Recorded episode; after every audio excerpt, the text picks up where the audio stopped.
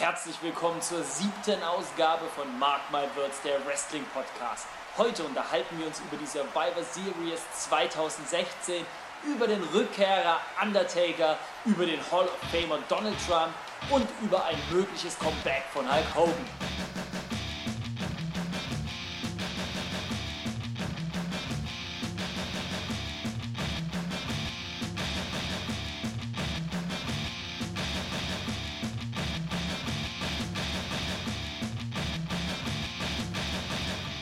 Kevin, da ist ja heute einiges im Programm bei uns, bei Mark My Words, der Wrestling Podcast, Ausgabe 7. Und dir geht's nicht gut. Genau, Stefan, ich hatte äh, ziemliche Krippels. Habe auch gestern kein Wort mehr rausbekommen, aber jetzt geht's wieder einigermaßen. Ich wollte gerade sagen. Muss ja auch sein, ne? Mark Hm. My Words ist heute, dann muss es laufen. Ja, und du hast ja im Vorfeld schon zu mir gesagt, du machst heute den Goldberg der Podcast-Szene. Den Goldberg. Ja, Das heißt, ich rede nur ein paar Sekunden heute, oder wie? Sowas nicht gemeint. Wir kommen ja später noch dazu, was Genau. bei der Survivor Series passiert ist. Nein, also machst du den harten, schnell, präzise, gut. Also so wie immer. Ja. das müssen die Hörer entscheiden. Natürlich. Wollen wir losstarten gleich, Kevin? Natürlich, legen wir los. Von Raw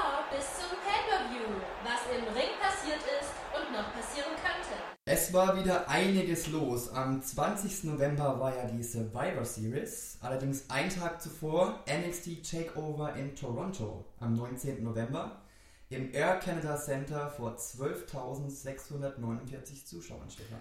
Kevin, super. Du hast die Eckdaten wieder wunderbar auswendig gelernt. Ganz großes Lob von mir. Dankeschön. Ich finde das immer klasse, diese Wochenenden, wenn die großen WWE Pay-Per-Views stattfinden, dass dann den Tag vorher man richtig schön eingestimmt wird mit so einem NXT Pay-Per-View. Ich finde das großartig. Und weißt du, was das Schlimmste von allem ist? Das Wrestling bei den NXT Pay-Per-Views ist immer tausendmal besser als das von den Hauptshows. Das stimmt leider. Es ist echt Es so. ist wirklich so. Aber woran liegt es? Ich weiß es nicht. Ich habe lange drüber nachgedacht. Ich meine, die Leute, die bei der Survivor Series auftreten, zum Großteil, die Leute, die da die Main Events bestritten haben, kommen von NXT und haben dann dort schon eine ähnliche Leistung gebracht. Aber irgendwie bei den WWE-Shows So ein dann bisschen die Handbremse drin, ne? irgendwie, gell? Ja. Ganz komisch. Wollen wir mal starten mit äh, NXT? Gerne.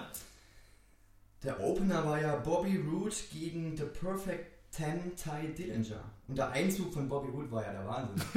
Glorious! mit Chor, mit allem großen Tam-Tam. Man dachte fast schon, Donald Trump kommt jetzt. Ja. ja, also das war schon ein ganz großes Ding. Man ist es ja gewohnt von den NXT Pay-Per-Views, dass da der ein oder andere Wrestler ein richtig geiles Entrance spendiert bekommt. Aber das fand ich, fand ich schon echt glorious. War ein großes Kino. Bobby Roode hatte ja schon beim letzten Pay-Per-View, beim letzten äh, Takeover einen großartigen Auftritt, einen speziellen Auftritt mit seiner Hebebühne. Aber das fand ich, hat es nochmal hervorgehoben. Ja, Und ich fand, ich habe dann auch mal die einzelnen Leute, die im Chor standen, angeguckt. Die haben ja mit einer versteinerten Miene dagestanden und gesungen und es gefühlt. Und naja, was willst du machen, wenn Bobby Roode einläuft? Natürlich. Wie fandest du denn das Match? Ich weiß von dir, du bist nicht hundertprozentig von Bobby Roode überzeugt. Du glaube, du findest ihn etwas langweilig. Ein bisschen. Also ich fand es ein bisschen viel Gekloppe, muss ich ganz ehrlich sagen. Ja, das war jetzt meiner Meinung nach, wenn du dir die Card anguckst, auch das schwächste Match von den fünf Ja, Matches, die es so, gab. ich so unterschreiben, ja. Ich fand es aber trotzdem vom Aufbau her sehr cool. Es war ein sehr intensiver Brawl, ja, aber ich fand, es ist für ein Wrestling-Match trotzdem ein sehr logischer Aufbau gewesen. Es hat von hinten bis vorne Sinn gemacht und es hat auch Spaß gemacht. Ich finde es super, dass diese Fehde zustande kam, weil meiner Meinung nach war Dillinger für Bobby Roode ein guter NXT-Startgegner. Und auch wenn Dillinger verloren hat, profitiert er von dieser Fehde mit Bobby Roode, weil er jetzt auf dem Schirm ist. Und meiner Meinung nach gehört Bobby Roode sowieso ins Main Event. Absolut, ja. Und daher war es klar, dass Roode gewinnt, aber Dillinger ist jetzt trotzdem auf der Schiene. Hat eine gute Leistung gezeigt, ja. Das Match ging auch relativ lange, über 15 Minuten, 16 Minuten 29. Ich finde, da hätte man noch ein mehr, bisschen mehr Aktion reinpacken können. Wie gesagt, es war sehr viel Schlagabtausch. und Ich hätte mir da noch ein paar Aktionen mehr gewünscht. Die Fans haben ja, bevor das Match überhaupt gestartet ist, This is schon, awesome. schon This is awesome gerufen. Ja, also ja. die Leute waren, die Leute waren absolut dabei und hatten Bock drauf. Ja, Bobby Roode hat gewonnen. Am Ende mit seinem Impaler DDT. Ich würde sagen, war ein toller Start für die Show.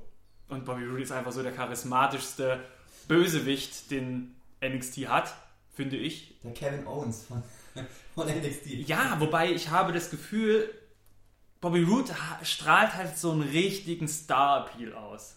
Und das ist halt das, was ich an ihm mag. Klar, natürlich, er ist nicht unbedingt der, der die krassesten Moves zeigt, das stimmt schon, aber was, das habe ich ja vorhin so versucht zu erklären, er weiß, wie ein Match aufgebaut werden muss, damit es spannend ist und weiß, wie er seinen Gegner gut aussehen lässt. Und deswegen, Bobby Roode gehört meine, meiner Meinung nach absolut jetzt auch dann, wenn die Fehde zwischen äh, Hausmeister Shinsuke und Samoa Joe beendet ist, mit nach oben um, die, um den Titel. Gut, dann ist dazu alles gesagt. Dann gehen wir weiter zum Dusty Rhodes Tag Team Classic Tournament Finale. Die Autos of Pain traten an gegen Nick Miller und Shane Thorne. Da war ich ein bisschen enttäuscht. Warum hast du, warum hast du jetzt bei, äh, bei dem? Namen gelacht? Bei, bei Autos of Pain oder was? Ja, Ach du nur so. so ein bisschen Probleme im TH oder wie?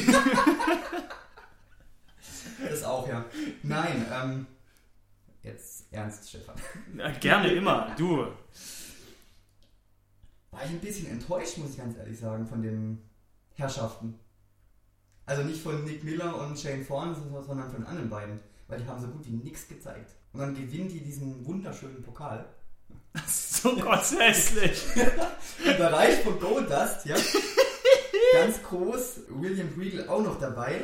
Ja. Ein Triple H natürlich, aber das stimmt, der war- NXT ist ja war sein Baby, dabei. das ist klar.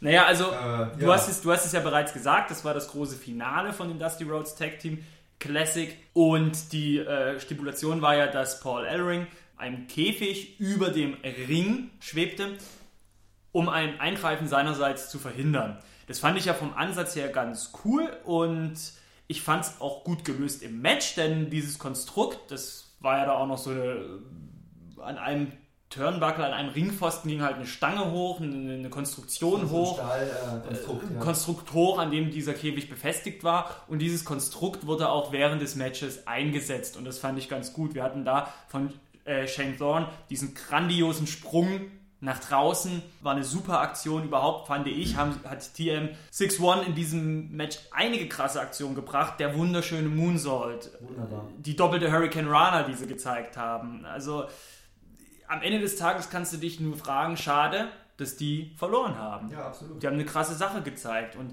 äh, das Matchende war halt auch wieder so typisch für die Authors of Pain. Paul Ellering hat trotz alledem eingegriffen, indirekt zwar nur, indem er eine Kette zur Verfügung gestellt hat und die wurde eingesetzt und daraufhin gab es den Sieg. Ja, was soll man sagen? Das Match trotzdem spannend und gut. Absolut, ja. Aber falscher Sieger, absolut. Unverdient, fand ich. Mm, Man muss sagen, der Sieger macht schon Sinn, wenn man sich die Tag-Team-Szene anguckt bei NXT. Denn wir reden ja später noch drüber. Es gab ja auch ein Match um den Tag-Team-Titel. Und wir wollen noch nicht so viel darüber reden, aber da haben ja jetzt die Guten gewonnen, sage ich mal. Und ich nehme mal an, dass die Authors of Pain jetzt mit diesem Sieg bei diesem äh, Tournament auch mit in das Tag-Team-Titelgeschehen eingreifen. Und da macht das natürlich absolut eher Sinn, dass da gut gegen böse kämpft. Und deswegen ist da logisch klar, dass Authors of Pain gewonnen haben. Nichtsdestotrotz fand ich es irgendwie ein bisschen eklig. Die verlieren das Match durch Betrug. Man sieht nochmal den Rückblick, dann wieder rein ins Geschehen im Ring und dann sieht man, wie die ganzen Offiziellen dastehen und sie beglückwünschen zum Sieg. Es hatte irgendwie so ein ganz ekliges Gefühl. Ja, absolut, bin ich ganz bei dir. Also, ich hätte mir den Ausgang auch anders gewünscht. so, du hast schon angesprochen, ähm, das Tag Team Titelmatch stand dann anschließend auf dem Programm. The Revival, Scott Dawson und Dash Wilder trafen auf Johnny Gargano und Tommaso Ciampa. Ach, diese Namen sind so schwer, gell? Der Wahnsinn. Und das ist ein Match, das wünsche ich mir auch äh, in der WWE. Aber da haben wir ja hier Slater und Rhino. da werden wir so ein Match nie zu sehen bekommen. Weil da war wirklich alles drin. Hm. Das war ein grandioses Tag Team Match. Ja. Wir hatten ja die Stipulation da, two out of three. Genau. Wer zuerst zwei Pins schafft, gewinnt das Match. Erster Fall ging an die Revival, zweiter Fall an DIY und der dritte dann schlussendlich auch nochmal an DIY. Und damit sind sie die neuen Tag Team Champs geworden. Du hast völlig recht. Dazu kommt ja noch, dass beide Teams, finde ich, auch ihren Job äh, fantastisch machen. DIY ist ultra sympathisch. Absolut. Sind die absolut coolsten Typen. Die kann ich mir auch richtig gut vorstellen im Hauptprogramm. The Revival sind so ein bisschen, ja, The Club von NXT hat man das Gefühl. Wobei die mehr können. Ja, und sie machen, wie du, wie du sagst, sie können mehr. Ich finde, die machen ihren Job als Bösewichter auch mega gut. Ja, Gargano ist halt echt so ein cooler Typ, mit dem würde ich gerne mal was trinken gehen. Finish war mega spannend. Wir hatten ganz, ganz viele krasse Doppelteam-Aktionen. Wie gesagt, super geiles Match. Du hast geschrieben zu mir bei WhatsApp, das ist Werbung für Wrestling. Absolut. Das ist auch wirklich so. Das Match ging über 20 Minuten und ich war in diesen ganzen 20 Minuten total entertained und, und war voll drin. Und das habe ich halt bei der WWE nicht bei den Tag Team Champions. Da kommt keine Spannung auf, aber da, das ist wirklich, das ist das, was ich sehen möchte im Tag Team Bereich. Nochmal, wieso funktioniert das bei NXT und bei der WWE nicht? Ja, das weiß ich nicht. Die haben jetzt auch keine Aktionen gebracht, wo man eine Handbremse ziehen muss. Das sind Aktionen, die so auch im normalen WWE-Fernsehen ja, passieren stimmt, können. Also ich verstehe es auch nicht. Das ist, ja. Walter von der WXW hat geschrieben bei Twitter, dass das das beste Tag Team Match aller Zeiten wäre. Okay. Wow. Wenn das Walter sagt. Der Ringgeneral. Ja, der gut ist. Haben wir ja auch schon gesehen, ne? Den guten Walter. Ja. Das ist ja kein Unfähiger, sag ich mal. Genau. Gut, hast du noch was zum Tag Team Match? Ja, da war der Reverse Figure vor Leglock und dann hat. Äh, nein, ich habe nichts mehr. das war jetzt ein kleiner Insider, den, den wollte ich mir jetzt gönnen. Bitte weiter. Dann ging es weiter mit dem NXT Women's Championship. Asuka musste ran gegen die gute Mickey James. Ja, eigentlich sollte ja Trish Stratus antreten gegen Asuka, aber da ist ja eine unverhoffte Schwangerschaft dazwischen gekommen. Glückwunsch. Glückwunsch von Deutschland nach Kanada. Ist doch Kanadierin, gell? Bestimmt. Ja. Ähm, genau, sie sollte eigentlich antreten, aber wie gesagt, wurde dann nichts. Irgendwie fühlte sich das total unwirklich an, dass da Mickey James jetzt wieder da ist, oder? Ja, schon ein bisschen, ja. Hat sie lange nicht gesehen, sechs Jahre, glaube ich, war es, gell? Mhm. Genau. Und wurde natürlich von den Fans auch gleich begrüßt, noch vor dem Match mit den Sprüchen Asuka's gonna kill you. Da habe ich mir gedacht, das ist doch voll unfair. Jetzt lasst sie doch erstmal machen. Da freut man sich, ne? Da kommst du nach Hause sozusagen und dann wirst du gleich mal hier. Naja. Ja, und Mickey James ist Asuka dann auch am Anfang richtig gefährlich geworden. Ja. Also sie hat nicht einstecken müssen. Aber als dann der Punkt kam, als sie einen Pin setzte, Asuka ist rausgekommen und gleich daraufhin hat sie nochmal gepinnt, da habe ich gesagt, nee, das wird nichts mehr, Mädel. Das wird heute nichts mehr. Wenn du so kämpfst und solche Taktik und solche Strategie fährst, dann tut es mir leid. Hast du es auch so empfunden, dass die Rufe für Oscar aber eigentlich lauter waren als die für Mickey James? Das stimmt, ja. Absolut. Kann man aber auch äh, nicht anders erwarten, glaube ich. Was sagst du zum Match? Ich würde mal sagen, ich fand es gut. Es gab aber schon bessere, muss man sagen. Also Asuka gegen äh, Bailey fällt mir da ein. Es gab wesentlich bessere, aber es war ein gutes Match, muss man sagen so dass das Kevin-Prädikat gut ja, ist gegeben. War, es war gut, ja. es war Man hat sich gerne angeschaut, aber es hat mich jetzt nicht mega äh, mitgenommen. Nee, aber ich finde auch dafür waren die Beteiligten einfach auch egal. Ich meine, Oscar ist ein super Heal, so ja. also, kann man nichts sagen. Hatte ja auch einen schönen Entrance mit den Masken, die die Fans hatten. Aber Mickey James war mir irgendwie ein bisschen egal. Mhm. Also ich finde die cool, ich habe die früher auch gemocht, aber da war jetzt irgendwie zu wenig drin und schade ist es halt auch, weil man eigentlich einen coolen Kader hat, aber sich dann wieder auf die alte Dame bezieht, die soll kommen und die soll das Titelmatch kriegen. Das finde ich dann immer so ein bisschen schwierig. Ich verstehe den Ansatz. Man will natürlich die Leute zum Gucken zwingen und das tut man natürlich, indem man Leute, die auch ziehen, ranholt. Aber ich finde, ich bin kein Fan davon. Wir werden nachher auch über die Survivor Series sprechen. So, ich bin kein Fan davon, dass ein Goldberg als der große Aufhänger herkommt, dass ein Undertaker als der große Aufhänger herkommt und diese Leute, die, die in der Vergangenheit viel und gutes Zeug getan haben, so in den Vordergrund gepusht werden, wenn man aber eigentlich eine, einen riesen Kader hat, wo Top-Leute sind, die halt eigentlich auch von den Fähigkeiten her besser sind als die alten Hasen. Das finde ich dann immer ein bisschen schade, aber dazu kommen wir ja noch. Das Match fand ich ehrlich gesagt, so wie du es auch gesagt hast, gut. Ich würde dir auch das Kevin Prädikat gut geben. Oscar ist ja so ein bisschen der Brock Lesnar der Damens Division, muss man ja auch irgendwie sagen. Ich bin gespannt, wie es da jetzt weitergeht. Jetzt hoffen wir mal, dass sie Liv Morgan so bald wie möglich aufbauen, dass die da in den Titelkampf eingreifen kann, weil die finde ich momentan eigentlich somit auch die spannendste, auch wenn sie das gleiche Gimmick wie Carmella hat. Ja, ich bin gespannt. Glaubst du, man wird Miggy James nochmal wiedersehen? Triple H meinte ja, für sie stehen alle Türen offen. Ja, also ich würde mich freuen, äh, wenn sie jetzt dauerhaft da bleibt, auf jeden Fall. Meinst du, das wird auch passieren? Meinst du, da sehen wir wieder? Bestimmt, ja. Könnte ich mir gut vorstellen. Ja. Ich glaube, die zieht ganz gut. Ja.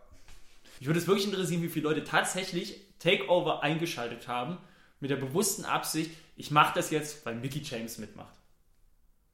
Oder die gesagt haben, das ist so für mich der Top-Selling Point für dieses Pay-Per-View, das Mickey James antritt. Das würde mich wirklich mal Das glaube interessieren. ich jetzt nicht. Meinst du, da gibt es keine? Nee. Also jetzt nur wegen Mickey James, äh, nein, das, das, das glaube ich jetzt nicht. Ah, okay. Ja, schade für. Also die ist mit Sicherheit sehr beliebt und, und zieht auch Publikum an, aber ja, das glaube ich jetzt nicht. Hm. Dann stand schon der Main Event an und es ging natürlich um den NXT Championship. Shinsuke Nakamura gegen Samoa Joe. Du warst ja vom letzten Match äh, nicht so begeistert, ne? Von Nakamura hast du gemeint. Fandest es ein bisschen langweilig. Wenn ich mich recht erinnern kann. Du meinst vom letzten Takeover Pay-Per-View? Von Brooklyn, ja.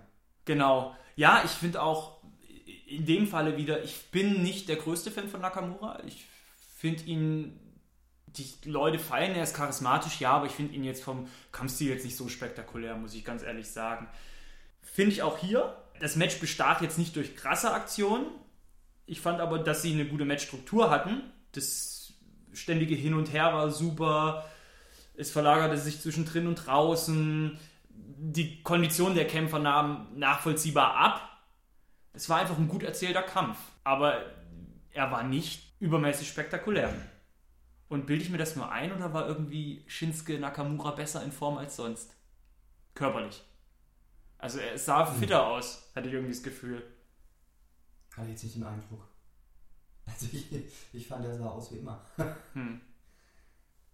Ja, sie harmonieren halt im Ring, finde ich, super zusammen. Also das, Ja, das stimmt. das ist echt unglaublich. Muss man echt sagen. Und Nakamura hatte ja auch eine Armee von Geigern dabei zu Beginn.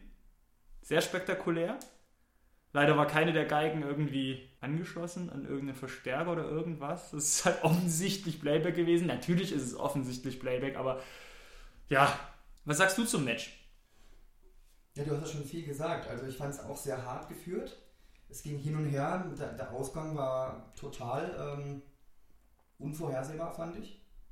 Also wenn Nakamura gewonnen hätte, hätte ich jetzt auch gesagt, ja, hätte auch gepasst. Samoa Joe hat ja am Ende gewonnen. Finde ich aber auch überraschend. Also, Ja, bin jetzt wie nicht. gesagt, ja, Es war cool. absolut. Der Cut über Joes Auge sah echt übel aus, Ja, gell? sah übel aus, ja, richtig. Naja, und am 7.12. kommt es ja schon zum Rematch bei den wöchentlichen NXT-Show. In Osaka ist das, in Japan, also vor heimischem Publikum für Hausmeister Shinsuke. Meinst du, das wird einen Titelwechsel geben? Glaube ich nicht, ne. Die Fehde soll jetzt noch ein bisschen weitergehen. Die wollen das ja noch ein Genau. bisschen weiter spinnen. Ja. Nee, aber ich kann mir nicht vorstellen, dass Nakamura den Titel sich so schnell zurückholt. Glaube ich nicht, ne. Und was meinst du, wenn die Fehde vorbei ist? Joe ist Champion. Ich meine, Joe wird ja jetzt offensichtlich auch noch ein bisschen länger bei NXT bleiben. Da wurde Genau. ja gemutmaßt, dass er hochgeht. Vielleicht geht jetzt Nakamura danach hoch. Ja, nach SmackDown am besten. Ja. Ja, das wäre was. Dass er dann bei WWE Main Event oder WWE Superstars oder so ein paar Matches bestreiten kann. Genau, gegen Heath Slater oder so. Gegen die Fashion Polizei. Oh Gott. Kommen wir auch noch zu. oh Gott, ey. Und was meinst du, wer der nächste Gegner dann nach Nakamura wird für Samoa Joe, sofern er den Titel behalten wird? Meinst du, Bobby Roode könnte es sein? Könnte ich mir sehr gut vorstellen, ja. Vielleicht ein zurückkehrender Austin Aries. Der würde auch gut passen, ja. Ja, also die zwei könnte ich mir sehr gut vorstellen. Ja, Dass so die ein im Main Event aufsteigen, ja. Ja, ja. Meine, so ein No Way Jose, das ist ja natürlich noch nicht so richtig. Ach. Nee. ich glaube, der würde innerhalb von vier Minuten platt gemacht werden von, von Joe. Ja, also insgesamt war es ein großartiges Pay-Per-View, muss ich mal ganz wirklich ehrlich sagen. Ich hatte da auch viel mehr Spaß als mit Survivor Series, wobei das jetzt auch disrespektierlich klingt. Ich hatte auch mit Survivor Series Spaß, aber man kann nichts sagen. Ging ja insgesamt nur zweieinhalb Stunden. Ich mochte die Dynamik zwischen Corey Graves und äh, Tom Phillips. Die harmonieren super zusammen, tolles Kommentatorenteam. Das Publikum war wieder dermaßen intensiv unterwegs, fantastisch. Und direkt am Ring saß ein Typ in dem Borussia Dortmund Trikot. Hast du ihn auch gesehen? Den habe ich auch gesehen, ja. Ja, ich kann eigentlich nur bestätigen, was du jetzt gesagt hast. Also ich habe mich da auch wahnsinnig abgeholt gefühlt. In den zweieinhalb Stunden hat richtig fett Spaß gemacht. Das ist halt einfach Wrestling pur, ne? Ohne Ja. groß Tamtam und da ist einfach, kriegst du was geboten bei NXT.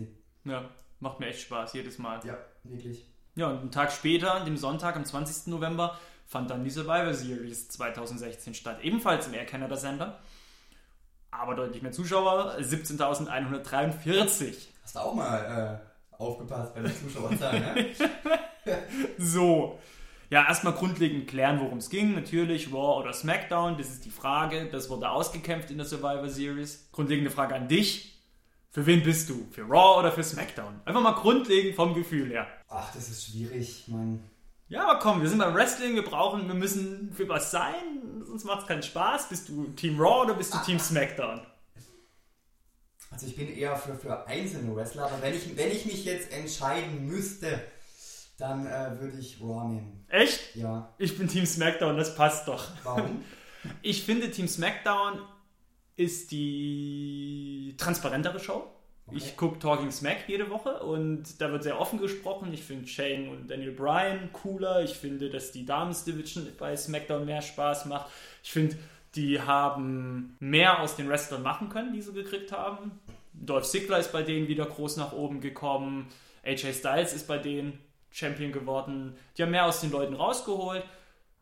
James Ellsworth ist super. Wer?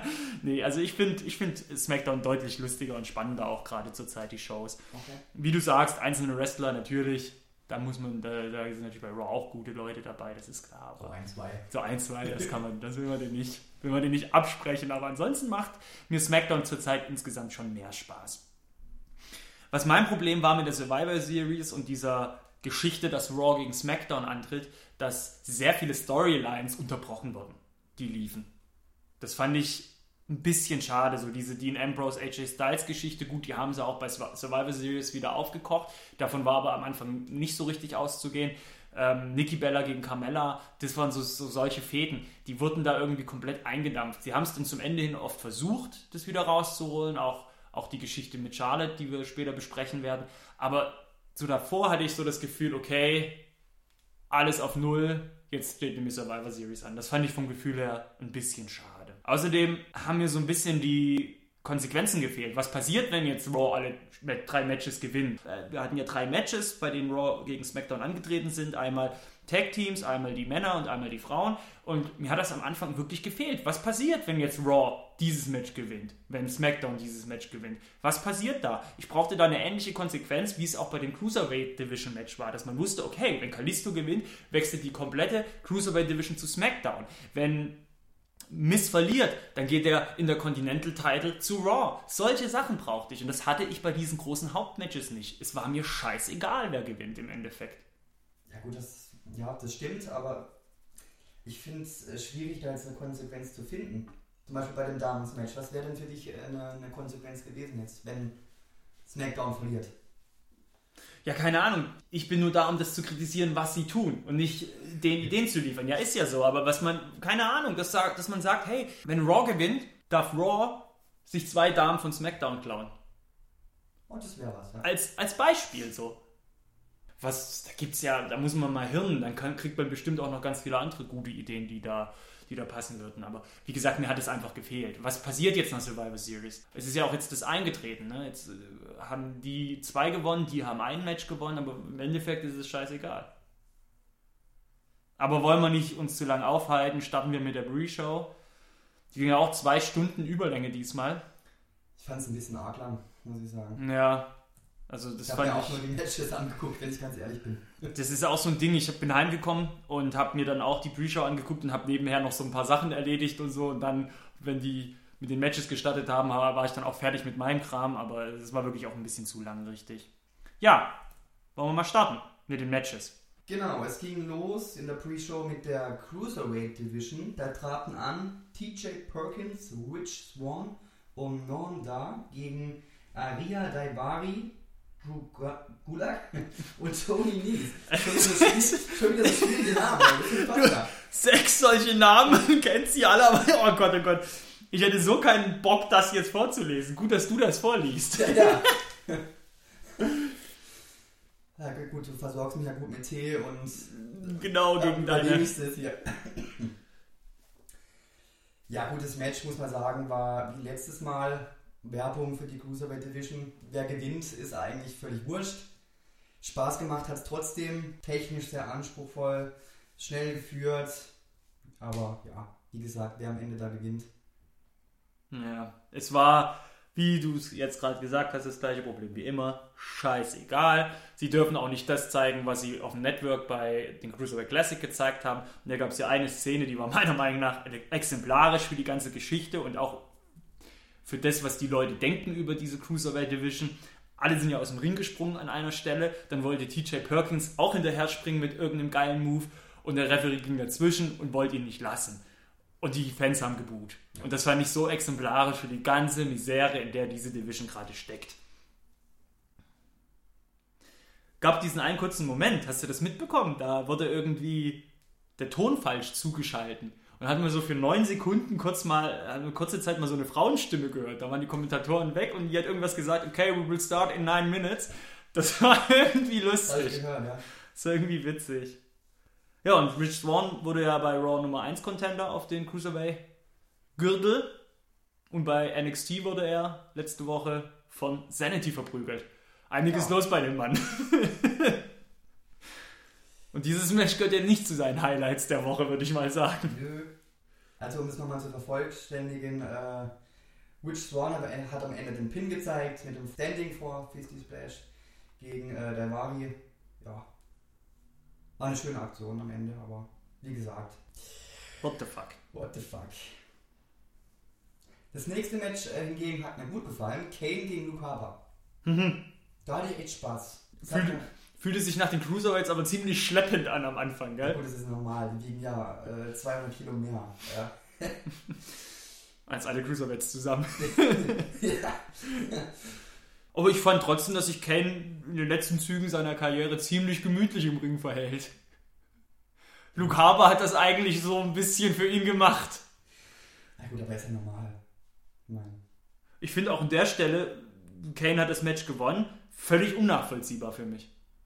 Ey, ganz ehrlich, jetzt haben sie die New White Family ausgesprochen. Und man hätte da die Chance, so einen Luke Harper, der ja auch dann später im Main Event noch eingreift und dort als entscheidender mitmischt, hätte man eigentlich jetzt den Sieg schenken können und sagen können, hey, das ist eine Macht, der Mann. Und dann schenkt man den Sieg Kane. Warum? Weil es Kane ist. Ja, aber das ist so. Das ist so sinnlos. Das ist wirklich sinnlos. Das macht einfach keinen Sinn. Luke Harper spielt eine Rolle, Kane nicht. Luke Harper spielt sogar im Main Event eine Rolle und dann verliert er in der Pre-Show. Das ist doch völlig albern. Ja gut, es ist halt Kane. Ne? Ja, ja. Gegen Heath Slater hat er gewonnen, aber. Nee, nee, Heath Slater hätte gewonnen. Weil Heath Slater hat Kinder. What? nee. Aber ich finde, für eine, für eine Pre-Show war das echt ein gutes Match. Den, den Senden übers Seil, hast du den gesehen Mhm. von Harper? Nee, nee, da habe ich gerade die äh, Spülmaschine Ah, hast du- ja. Da habe ich gerade weggeguckt. Der war echt geil. Der Suicide Dive war super für einen Mann äh, seiner Größe. Also der kann schon ordentlich was im Ring. Ja, ne, der Harper ist gut. Und der wurde Der auch gemocht, der wurde auch bejubelt, gell? Ja. Ja. Guter Mann. War ja auch schon Intercontinental Champion, ne? Für, Ja. Für zwar nur kurz, aber ja. Ja, und dann startete die große Show. Genau, die Damen haben eröffnet. Für Team Raw traten an Bailey, Alicia Fox, Nia Jax, Sasha Banks und Charlotte. Und für Team SmackDown Becky Lynch, Naomi, Alexa Bliss, Carmella und Natalia. The Coach. Man hat bei den Entrances auch so richtig gemerkt, wer der Wichtigste ist und wer der Unwichtigste ist. Ne? Die hatten Yes. richtig unterschiedliche Zeiten. Ne? Ja, Naomi hatte einen großartigen Entrance, meiner Meinung nach. Alexa Bliss wurde beim Entrance schon als Five Feet of Fury angekündigt. Das fand ich ganz lustig, also von den Kommentatoren. Ganz nette Umschreibung für sie, ja. Und Nikki Bella gar nicht, ne? Ja. Weißt du, was ich im ersten Moment gedacht hatte? Was denn? Als das so lange gedauert hatte, im, so im ersten Moment dachte ich, ja, jetzt machen sie es spannend und sie kommt mit Brie Bella zum Ring. Das wäre was gewesen, ja. Das hatte ich so ein bisschen so im Gefühl. Aber nee, sie wurde backstage vermöbelt und konnte nicht antreten und Natalia ist für sie eingesprungen. Logisch, weil das waren ja im Kader. Hm. Darf ja die gute Natalia nicht fehlen. Und weißt du, wer, was meinst du, wer es war? Wer hat sie attackiert? Bestimmt die dumme Natalia. What? Die Natalia meinst du? Ja, natürlich, damit sie antreten kann. Das glaube ich nicht. Doch. Nee. Wer, wer soll das sonst gemacht haben? Vince McMahon. Oder, oder Daniel Bryan, der hat bei Talking Smack auf Renny Youngs Frage, wie er, er glaubt, es gewesen zu sein, hat er gesagt, Goldberg. Natürlich. Wurde einmal weggespielt. Glaubst du nicht, Natalia? Äh, möglich ist es, ich weiß nicht. Vielleicht äh, löst es ja noch auf. So ein Jahr später, so wie damals mit Stone Cold Steve Austin, wer hat ihn überfahren? Rikishi! Genau. Ja, auf dem Papier hatte Raw das eindeutig bessere Team, Absolut, ja. kann man nichts sagen. Dafür war das Team Raw verstritten. Ja, Also war das eigentlich ganz spannend so von der Dynamik. Welches Team gewinnt? Das erfahrene, das talentwertigere oder das nicht zerstrittene, das harmonierendere Team? Mich hat es überrascht, dass Sascha Banks schon als Zweite rausging. ich fand es zum Kotzen. Fand ich echt ein bisschen Ja. überraschend. Nia Jax hat einen super Double Suplex gezeigt. Der sah sehr gut aus. Sehr beeindruckend. Gute Frau. Ja, und letztendlich hat Team Raw gewonnen, indem Bailey Becky Lynch pinnt. Und eine Fehde haben wir jetzt auch. Ja, genau. Weil Charlotte Charlotte hat ja am Ende Bailey attackiert. Es war eine schöne Fehde. Genau. Ja, war in Ordnung. Ja, Weil das Match war auch echt gut, da kannst du nichts sagen. absolut. Kevin Prädikat gut Gegner hier. Gut, das war gut. Es war, es war gut. Gut, dann gehen wir schon weiter zum Intercontinental Titelmatch. The Miz mit Maurice gegen Sami Zayn. Und da hieß es ja, wenn Sami Zayn gewinnt, nimmt er den Titel mit zu Raw. Ja, Maurice hat mal, hat es auf die Spitze getrieben, sag ich mal, ne? was so den Beschiss angeht. Sie hat die immer halt. Glocke geläutet, als The Miz in einem Aufgabenbegriff war. Sami Zayn dachte, oh, ich habe gewonnen. Dem war aber nicht so, weil das kein offizielles Glockeläuten war, sondern es war Betrug. Ja. Und daraufhin hat ihn dann The Miz überrumpelt und hat den Sieg geholt. Alles wie gehabt. Sami Zayn der Idiot. Schade. Ich mag den. Ich mag den auch. Ich hätte ihm das sehr gegönnt. Mhm. Ja. Wird natürlich keinen Sinn machen, wenn der Titel, äh, der Titel zu Raw wechselt irgendwie. Keine Ahnung, aber auch da hätte man ja was lösen können. Ich meine, dass Sami Zayn dann wechselt oder sowas mit dem Gürtel oder irgendwas. Keine Ahnung. Es war halt irgendwie, es fühlte sich halt irgendwie so, so billig an. Ne? Mhm. Es war wieder so die billigste Möglichkeit, wie man das löst, das Problem. Oder die Geschichte auflöst. Das ist halt typisch der Miss. Ja, schon, aber Durch Beschiss gewonnen wieder. War, an sich war es ein straightes Wrestling-Match, kann man nichts sagen, weil es nicht Match des Jahres, aber es war gut. Ja, es war gut. Der, der Moonsault von der Barrikade war sehr, sehr geil. Stimmt, Das war richtig fett. stimmt. Natürlich von Sami Zayn und nicht von The Miz, aber wen überrascht Ey, von seinem, äh, The Miz hat ja dann die Shooting Star Press gezeigt. Davon träumst du. Nee, davon träumt The Miz. Gut, Das auch. Ziehen wir weiter. Jawohl. Es ging dann weiter mit der Tag Team Division.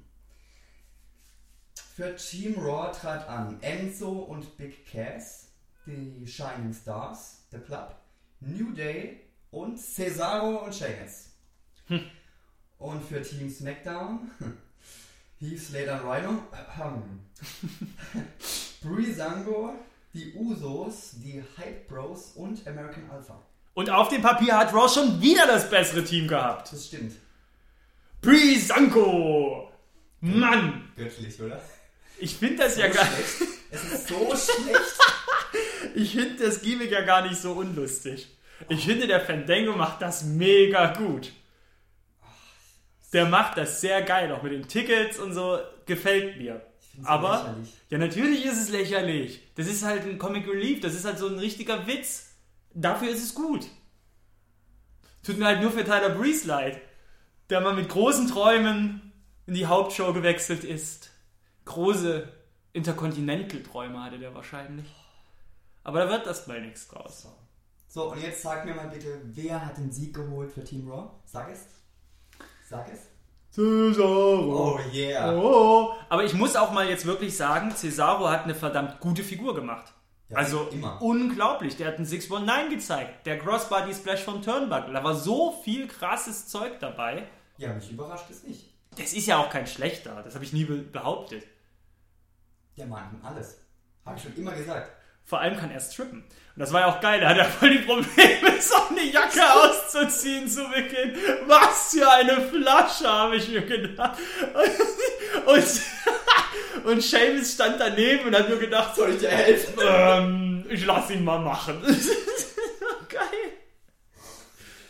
Das sah scheiße aus, aber, ans aber ansonsten hatte das Match echt ein paar äh, überraschende Wendungen. Zum Beispiel, dass New Day so früh eliminiert wurden. Wurden ja schon nach einer Minute rausgeschmissen. Genau. Fand ich krass. Ich fand auch, dass man, hey, fast das erste, komplette erste Viertel von dem Match kann man fast nicht be bewerten, weil es ausschließlich aus Kaspereien und Rumgehammel bestand und gar kein richtiges Match zustande kam, weil es einfach viel zu viele Leute waren. Ich konnte nicht mal richtig auf den Ring gucken, weil zu viele Leute drumherum standen. Es war zu viel los auf jeden Fall. Also das war mir auch klar, dass da sehr viel am Anfang schon eliminiert wird. Ich habe ja so ein bisschen auch mir die Leute angeschaut, die nicht eingetaggt waren, die draußen auf dem Apron standen.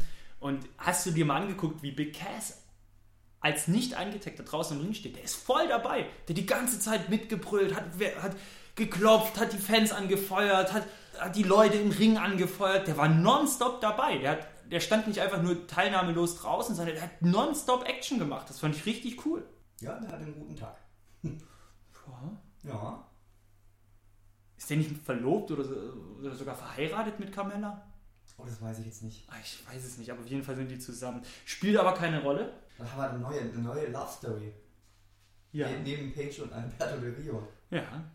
Haben wir eigentlich zu denen heute was im Hört in der nächsten Folge. Wie es bei Nein. denen weitergeht? Nee, gar nicht, gell? Ja. Ja, du hast es gesagt, gewonnen haben letztendlich Cesaro und Sheamus. Natürlich mit dem Sharpshooter, weil wir sind in Kanada. Und sie haben es dann am Ende auch richtig gefeiert. Die Absolut, haben ihnen auch die Chance gegeben, das so richtig zu feiern. Ich habe mich da für Cesaro gefreut. Das war, ein, war echt einer seiner größeren Siege in letzter Zeit. Eigentlich war das sein größter Sieg in letzter Zeit. Ich meine, er hat das, Das. Raw-Team zum Sieg geführt. Das stimmt. Ja. Also das muss man wirklich sagen. Ja, und so richtig weiß man auch nicht, was man mit New Day jetzt machen soll. Ne? Irgendwie ist der New Day-Zug komplett abgefahren. Jetzt sollen sie alle herausfordern äh, um Titel, aber jedes Nicht-Titel-Match verlieren sie haushoch. Irgendwie ist da die Luft raus aus dem New Day. Findest du? Ja. Also mir machen die immer noch extrem viel Spaß. Mir auch, darum geht's nicht, aber man weiß nicht mehr, was man mit denen anfangen soll. Hab ich das Gefühl. Okay. Ja, bleibt abzuwarten. Am 12. Dezember ist es ja soweit, da ist der äh, Rekord gebrochen. Wollen wir mal Wetten abschließen, wie lange es dann dauert, bis sie den Titel verlieren? Also das werden sie auf jeden Fall halten bis zum 12. Eine Stunde.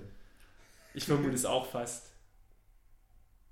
Das wird dann nicht nochmal Ich denke, länger. beim nächsten äh, Pay-Per-View ist dann Schicht im Schacht. Und dann werden sie für WrestleMania so ein richtig großes Tag-Team-Match nochmal.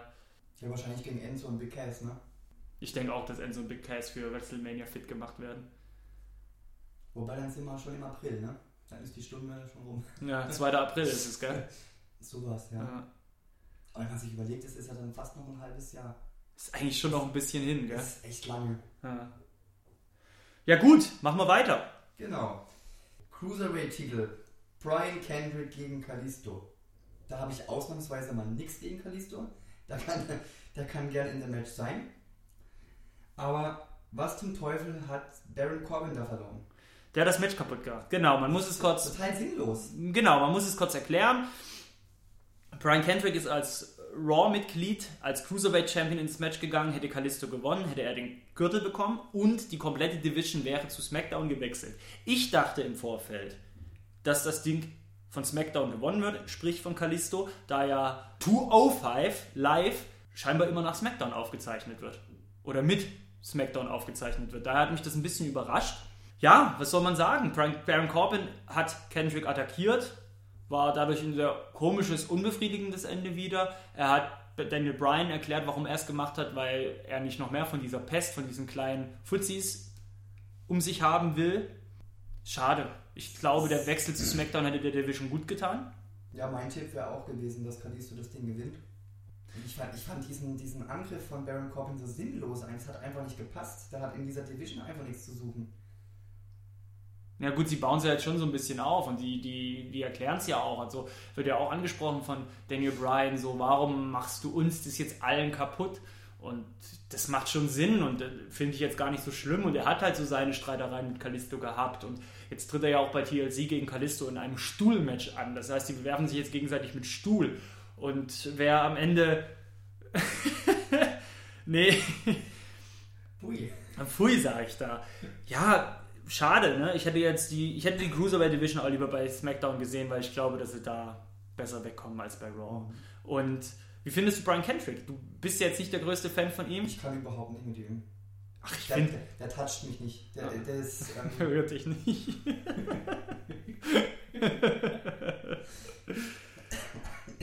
Was findest du jetzt so witzig? Also man muss sagen, Kalisto ist in das Match gegangen, hat sehr viel Geschwindigkeit gebracht. Brian Kendrick hat die Geschwindigkeit dann wieder rausgenommen aus dem Match. Aber Brian Kendrick kämpft nicht schön, aber effektiv. Muss man auch sagen. Ich finde ihn cool, ich finde ihn charismatisch und ich finde, dass der auch ein richtig cooler Bösewicht ist. Ja. Ich habe gegen den nichts. Der Captain Hook. Aber wie gesagt, jetzt schauen wir mal, was die kommende Woche 205 Live mit sich bringt. Ob wir da ein bisschen Action haben, ob das die Cruiser Division wieder in die Spur bringt. Auf jeden Fall das, was sie zurzeit bei der WWE mit der Cruiserweight Division machen, das ist nichts. Vor allem, weil man bei den Cruiserweight Classic gesehen haben, was die Cruiser Division könnte. Mhm. Und ja, lass uns abwarten, was passiert. Wobei das Match an sich war ja nicht schlecht.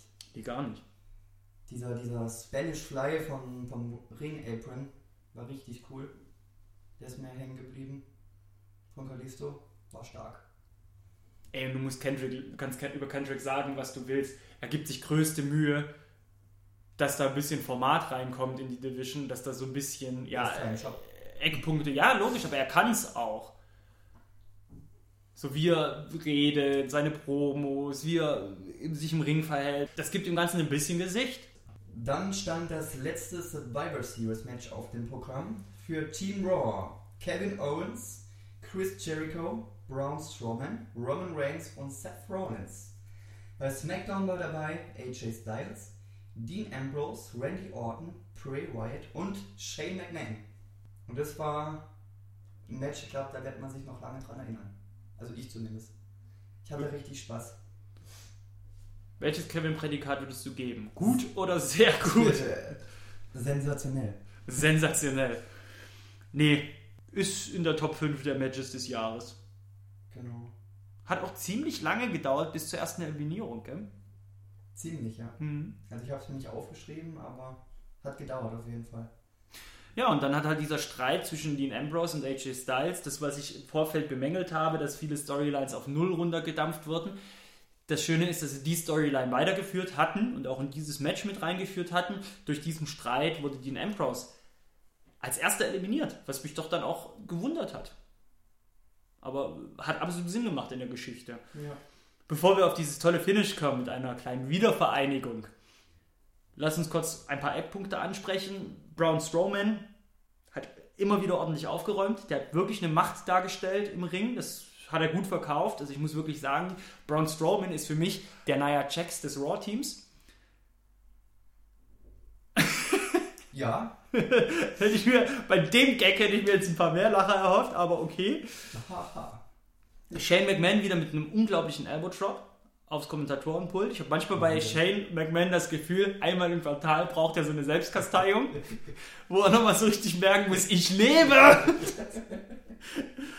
ja, und dann wurde Strowman eliminiert, weil James Ellsworth den mutigen kleinen Chipmunk gemacht hat und unterm Ring heraus das Bein festgehalten hat, dass Strowman nicht mehr rechtzeitig in den Ring kommt und somit ausgezählt wurde. Fand ich super. Als Geschenk hat er dann einen, Raw, äh, einen Smackdown-Vertrag bekommen. Den wollte er nicht einfach so annehmen bei Smackdown. Hat dann gesagt, ich will es aufs Spiel setzen gegen AJ Styles bei einem Letter-Match. Hat er gewonnen. Spitze. James Ellsworth jetzt offiziell bei Smackdown. Ich habe das Match noch nicht gesehen. Hast du es gesehen? Gegen AJ? Styles. Ausschnittsweise. Ich habe es mir aufgenommen. Hätte, würde mich jetzt interessieren, wie das abgelaufen ist. Also Ambrose äh, hat, also äh, das Finish habe ich gesehen, das sah ja dann so aus, dass AJ Styles das Bein verheddert hat in den Ringseilen und dadurch hatte James Ellsworth leichtes Spiel und konnte sich den Vertrag holen. Also das war jetzt, dass er jetzt AJ Styles völlig fertig gemacht hätte, das war jetzt nicht der das Fall. wäre das, ist- das, wär das lächerlichste. Ja, weiter. Ich finde aber James Ellsworth hat auch bei diesem Match eine gute Figur gemacht. Er war das Maskottchen und wenn du ihn mal angeschaut hast, wie er sich gefreut hat, wie er jeden begrüßt hat vom Team SmackDown, als Dean Ambrose kam, wie er ihm hinterhergelaufen ist, es sah echt putzig. Das war cool. Das hat er gut gemacht, den Job. Für das, was er darstellt, macht es gut. Ja. Ja, Shane McMahon wurde im Match isoliert vom restlichen Team und relativ hart rangenommen. Er musste ja dann auch, er wollte einen Coast to Coast zeigen, wurde dann von Roman Reigns mit dem Spear runtergeholt und da hat er sich ja tatsächlich verletzt. Ja. Und er sah halt wirklich fertig aus. Schon davor sah er fertig mit der Welt aus. Ne? Da war ja scheinbar auch so, dass die Kinder von Shane McMahon, die am Ring waren und äh, zugeschaut haben, wirklich in Panik geraten wären, weil sie es nicht einschätzen konnten, was ist. Und Randy Orton hat die scheinbar dann beruhigt und gesagt, alles gut. Ja, hart. Das sah richtig übel aus, gell? Die Lichter waren an, aber es war niemand zu Hause. Schön gesagt. Wegen der List of Jericho mussten Owens und Jericho gehen. Das fand ich ein bisschen lächerlich. Die List of Jericho! Ich hab so mitgefühlt mit äh, Y2J. Mann, doch nicht die Liste! Wieder die ganzen Papiere auf dem Boden lagen. Mir hat er wirklich leid getan. Ja, aber jetzt mal ganz ehrlich, der Kevin Owens wird disqualifiziert wegen einem Schlag mit Papier. Naja, da war ja noch ein Klemmbrett dran. Hoffentlich kann der AJ noch laufen einigermaßen.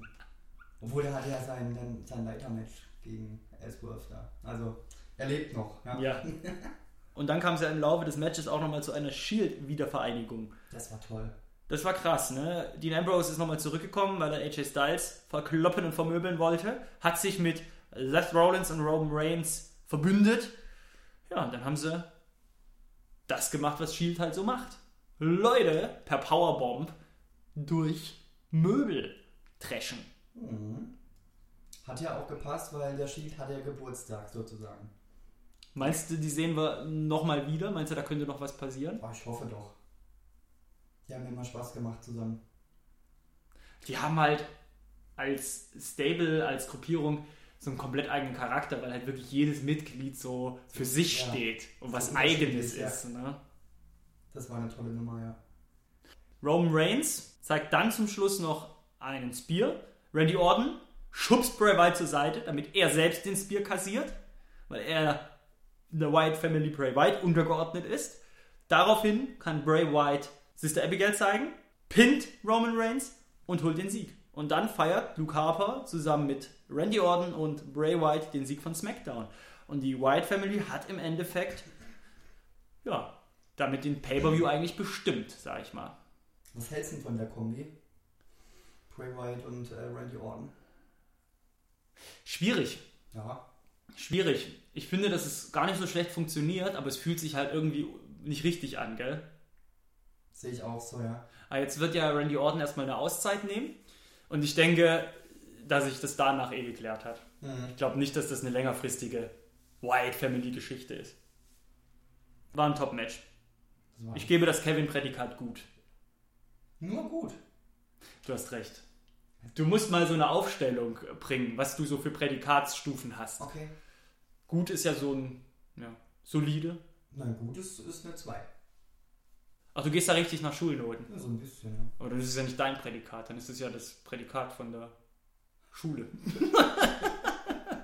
Ja, ja, lang ist es her. Ja. Äh, bring ich das nächste Mal mit. Mach das. Jo. Dann war es endlich soweit. Das Mega-Match, der Main Event stand an. Brock Lesnar gegen Goldberg. Ging es dir nicht auch so? Du hast 20 Minuten vor Ende der kompletten Veranstaltung gedacht, Mensch, hier sind ja noch in dem äh, Elimination Match, der jetzt dem vorausging, fünf Leute im Ring. Wie schnell mussten das jetzt gehen? Die wollen doch auch noch dieses Main Event bringen. Und als es dann fünf Minuten vor Ende der kompletten Survivor Series erst losging mit Goldberg gegen Brock Lesnar, habe ich gedacht, was soll denn das werden? Dann war mir schon klar, einer wird zerstört. Ja, Und ich wusste nicht, ist es Goldberg oder ist es Brock Lesnar? Zu dem Zeitpunkt hätte es jeder sein können. das stimmt. Ja, und wie ist es dann gelaufen? Tja. Eigentlich zu Beginn so wie immer. Brock Lesnar schnappt sich seinen Gegner, haut ihn in die Ringecke. Dann gab es den Schubser von Goldberg. Und dann wurde Brock Lesnar, würde ich mal sagen, überrascht. ne? Er hat ihm kurz den Rücken zugedreht, dreht sich um, Spear Nummer 1. Dann gab es den Spear Nummer 2 und den Jackhammer und dann war es schon Schluss. Nach 86 Sekunden. Das ist, ja, Das ist ein tolles Match, das kann man in der Ja. Gänze nacherzählen. weißt du, wie oft ich es mir angeguckt habe? 86 Mal? Fünfmal. Wahnsinn. Wie finden wir das? Ich find's scheiße. Aus mehreren Gründen. Erstmal, weil ich an dem Abend kein Match gesehen habe, auf das ich mich eigentlich gefreut hatte. Das habe ich nicht bekommen. Ich wurde verarscht. Ich habe kein Goldberg gegen Brock Lesnar Match gesehen. Erstmal, das ist der eine Punkt. Und der zweite Punkt ist, dass ich ja schon öfter, hatten wir es ja davon, der Meinung bin, dass dieser Sieg, der gegen Brock Lesnar eingefahren wird, nachdem der jetzt eigentlich den kompletten WWE-Kader zerstört hat und jeden da fertig gemacht hat und eigentlich den kompletten Kader dominiert hat, der Sieg muss von einem aktiven Vollzeit-Wrestler aus dem Kader kommen, damit der Kader nicht ins Lächerliche gezogen wird. Jetzt hat Brock Lesnar jeden kaputt gemacht, WWE-Wrestler. Da kommt so ein Rentner, besiegt den 86 Sekunden, macht das, was alle WWE-Wrestler nicht auf die Kette kriegen und gut ist. Was soll mir das jetzt sagen? Das hat doch die komplette WWE, den kompletten WWE-Rooster denunziert, dieses Match. Muss man wirklich so ehrlich sagen. Oder siehst du das anders? Nee, das stimmt schon, ja. Muss man überlegen, weißt du, wenn, wann Lesnar das letzte Mal gepinnt wurde? Sag's mir. WrestleMania 29 gegen Triple H. Das muss man sich mal überlegen. Ja. Und dann kriegt er da in 86 Sekunden die Hütte voll. Was für Topstars gegen ihn verloren haben. Der Ja, Undertaker. alle. CM Punk, Triple H, alle. Ja, und dann kommt Goldberg. Nach zwölf Jahren. Bill Goldberg. Ich find's zum Kotzen. Und, und ich, jetzt planen sie ja, mit ihm nochmal so einen Title Run durchzuziehen mit Goldberg. Der soll nochmal bei der Royal Rumble antreten, hat er ja angekündigt. Es wird wahrscheinlich darauf hinauslaufen, dass Brock Lesnar ihn aus der Royal Rumble haut und dann treten sie nochmal bei WrestleMania gegeneinander an. Alles schön und gut, aber löst es doch nicht so. Wirklich, ich, es kotzt mich an, so eine Entscheidung. Und ich finde auch nicht, dass Goldberg der Superman ist. Er hat einen kleinen dicken Sohn dann noch am Ende mit reingeholt in den Ring, ohne T-Shirt. Also bitte, zur Feier des Tages. Ich find's lächerlich. Und mir gehen auch diese ganzen Teilzeit-Wrestler in der WWE mega auf die Eier. Äh, Auch der Undertaker. Nicht böse gemeint. Na klar, die haben alle ihren Verdienst geleistet. Und der Undertaker geht mir und John Cena, die zwei gehen mir noch am wenigsten auf die Eier, weil die ja wirklich trotz alledem noch herzblutmäßig dabei sind. Aber ein Brock Lesnar, ein Goldberg, denen ist es doch scheißegal. Und die kriegen da die großen Siege, dürfen dastehen wie die Superstars und sowas. Ich find's zum Kotzen. Ich find's zum Kotzen. Brock Lesnar hätte nicht besiegt werden sollen von Goldberg, der hätte meinetwegen von dem zurückkehrenden Finn Balor besiegt werden sollen. Ha? Sowas. Oder selbst jetzt, wo der Undertaker zurück ist, dann gebt doch dem Undertaker nochmal, sagt, Rematch. Brock Lesnar. Better than ever. Und dann hätte er ihn besiegt. Ja, irgendwie sowas. Eine Genugtuung. Aber das war einfach. Da können ja noch so oft Goldberg vom Band abspielen, die Goldberg-Rufe. Das war nix. Und ich will das auch nicht sehen, den Goldberg bei der Royal Rumble, wie er da wieder Spears verteilt. Kann er eh nichts anderes. Ich will das nicht sehen. Den Jackhammer. Ja, ja, stimmt. Ah, ja, okay, ich nehme alles zurück. Ich nehme alles zurück. Ich muss mir das nicht angucken. Und mich juckt auch WrestleMania Brock Lesnar gegen Goldberg nicht. Das juckt mich nicht. Ich will da. Das toucht dich nicht. Es, es, Goldberg berührt mich nicht. Dieses Gesicht hat Goldberg noch nie berührt. Oder was denkst du? Ja, nee, ich würde es auch so unterschreiben. Allerdings, wenn man es wieder ins Internet geht und in, in die ganzen Foren, da heißt es immer, ah ja, es ist alles so vorhersehbar und ja, war ja klar. Damit hat keiner gerechnet. Das war ein richtiger Schocker. Ich finde es auch nicht gut, Ja, dass, das stimmt. Dass, dass die Serie jetzt da äh, vorbei ist durch, durch so ein Match, durch Goldberg. Aber es war mal wieder Ja, aber guck doch. Schocker. Ja, aber den Schocker hätte man auch mit jemand anderem durchziehen können. Absolut, natürlich. Den hätte man nicht mit Goldberg durchziehen müssen, diesen Schocker. Jetzt mal ohne Scheiß, die bauen einen Braun Strowman, ob man ihn jetzt mag oder nicht, aber den bauen sie jetzt gerade zu dem absoluten Megamonster, mit- zu dem Megatier auf. Warum? Nicht den. Ja gut, er zieht jetzt nicht wie ein Goldberg, das ist klar, das ist klar, das ist klar. auch nie. Nee, aber äh, das ist mir schon klar, was das der Gedanke dahinter war. Aber ich denke ja auch ein bisschen langfristig, wie man Leute aufbaut und wie man Leute halt zu einem krassen Superstar aufbauen kann. Und das hat da einfach nicht. Es war da jetzt komplett verschenkt, tut mir leid. Da war noch Paul Heyman noch der krasseste, so der hat doch die meiste Action gebracht, wie er am äh, Ring stand und geflennt hat und so. Der hat das noch am besten verkauft, dieses Match. Naja, ich fand es jedenfalls total ernüchternd. Ja, und dann war nach dreieinhalb Stunden die komplette Veranstaltung schon vorbei und ich dachte mir eigentlich, schlechtes Pay-Per-View war es nicht. Nö, überhaupt War echt eine gute Veranstaltung. War toll. Stand halt so, diese Goldberg-Geschichte stand halt über allem, aber man sich gut. Hinterm Pult war es ziemlich voll die ganze Zeit, ne? Wir haben JBL gesehen, wir haben Mauro Ranallo gesehen, Corey Graves, Michael Cole, David Otanga, Brian Sexton. War teilweise richtig Carsten Schäfer. Funaki war richtig, richtig was los. Wollen wir mal weitermachen mit SmackDown, 900. Ausgabe. Fand ja eigentlich vor der Survivor Series statt, deswegen werden wir es auch gar nicht mehr so ausführlich behandeln. Wir gehen mal zurück in der Zeit. Die erste Folge war ja am 26. August 1999, wurde damals auf UPN ausgestrahlt. SmackDown hat seitdem ganz, ganz häufig den Sender gewechselt. Nach UPN waren sie bei The DW, dann waren sie bei My Network TV, dann waren sie bei Sci-Fi und seit dem 1. Januar sind sie auch wie Raw bei dem USA Network. Ja, The Rock's Show hatte ein paar Rückkehrer. Unter anderem war Edge zurück, der eine Folge von The Cutting Edge dort aufgenommen hatte. Und das wurde auch zum Anlass genommen, innerhalb Cutting Edge Undertakers Rückkehr Yeah. zu zeigen. Nur mal kurz vorab, ich hatte das Gefühl, Edge war völlig überflüssig bei SmackDown. Also ging unter. Also der Edge ist nie überflüssig. Genau, weil. Legende. Ja, und dann kam Undertaker zurück und hat sich im Endeffekt zum SmackDown-Rooster bekannt, bekannt. Ungewöhnlich, dachte ich im ersten Moment. Cool, aber ungewöhnlich. Er hatte ja dann eher gedroht dem SmackDown-Team, dass sie dafür sorgen sollen, dass das Raw-Take-Team am Ende Rest in Peace ist. Und er hat noch so ein paar ja, komische Andeutungen, krypti kryptische Andeutungen gemacht. Ne? Er lässt sich nicht mehr länger äh, von WrestleMania definieren. Er ist zurück, um sich Seelen zu holen. Er wurde bei der Survival Series geboren und SmackDown war immer seine Heimat. Sind so Ankündigungen, man weiß es nicht so genau. Könnte sein, dass da noch ein größerer Run, noch ein finaler größerer Run bevorsteht für den Undertaker. Dass wir ihn jetzt auch mal öfter sehen als nur einmal im Jahr jetzt bei WrestleMania. Was meinst du? Ja, ich hoffe, sage ich dann noch.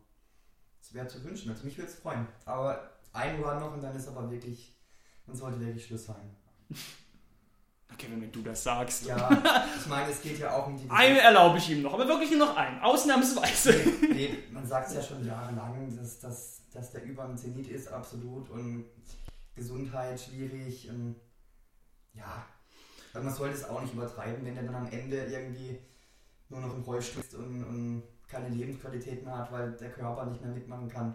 Das ist das dann auch nicht wert. Genau, und der hat ja auch noch Michelle McCool, um die muss er sich ja auch kümmern.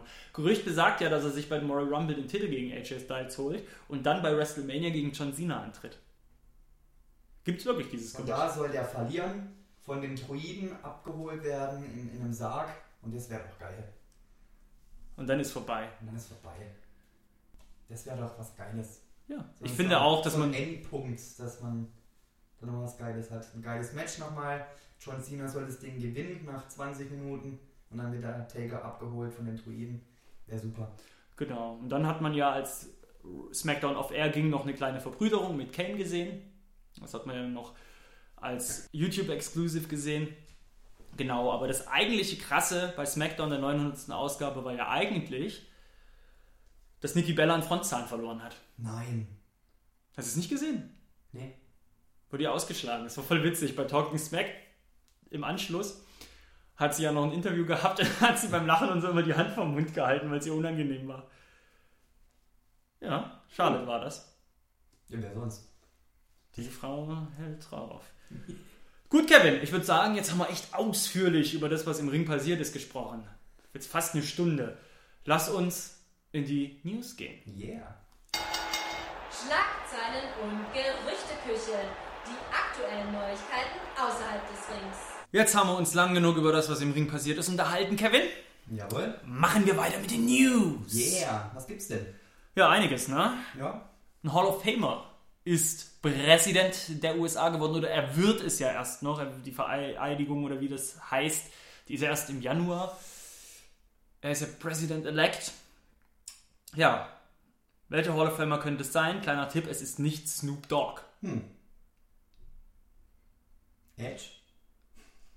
Nein! du interessierst dich nicht so für Politik. Ach du, Merkel ist bei uns irgendwie was Großes, ne?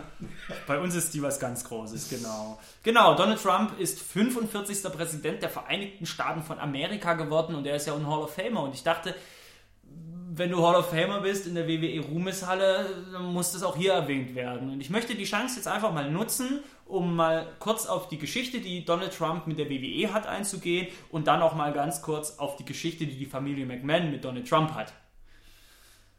1988 äh, hat Trump im Endeffekt die WrestleMania 5 ins Trump Plaza nach Atlantic City geholt. Ein Jahr drauf später wieder WrestleMania 5 erneut ins Trump Plaza geholt. Das ist ja ein Novum, das gab es bis da noch nicht, das gibt es bis heute nicht, dass eine WrestleMania zwei Jahre in Folge an gleichem Ort und Stelle stattfand. Er wurde immer wieder im Publikum gesichtet. Er wurde von Gene äh, Ockerland in, bei WrestleMania 6 interviewt, aus dem Publikum heraus. Da gibt es ja, glaube ich, Halbwissen ist das jetzt. Da gibt es ja, glaube ich, dieses Gerücht oder die Behauptung, dass er da im Publikum mit einem Mafia-Boss saß.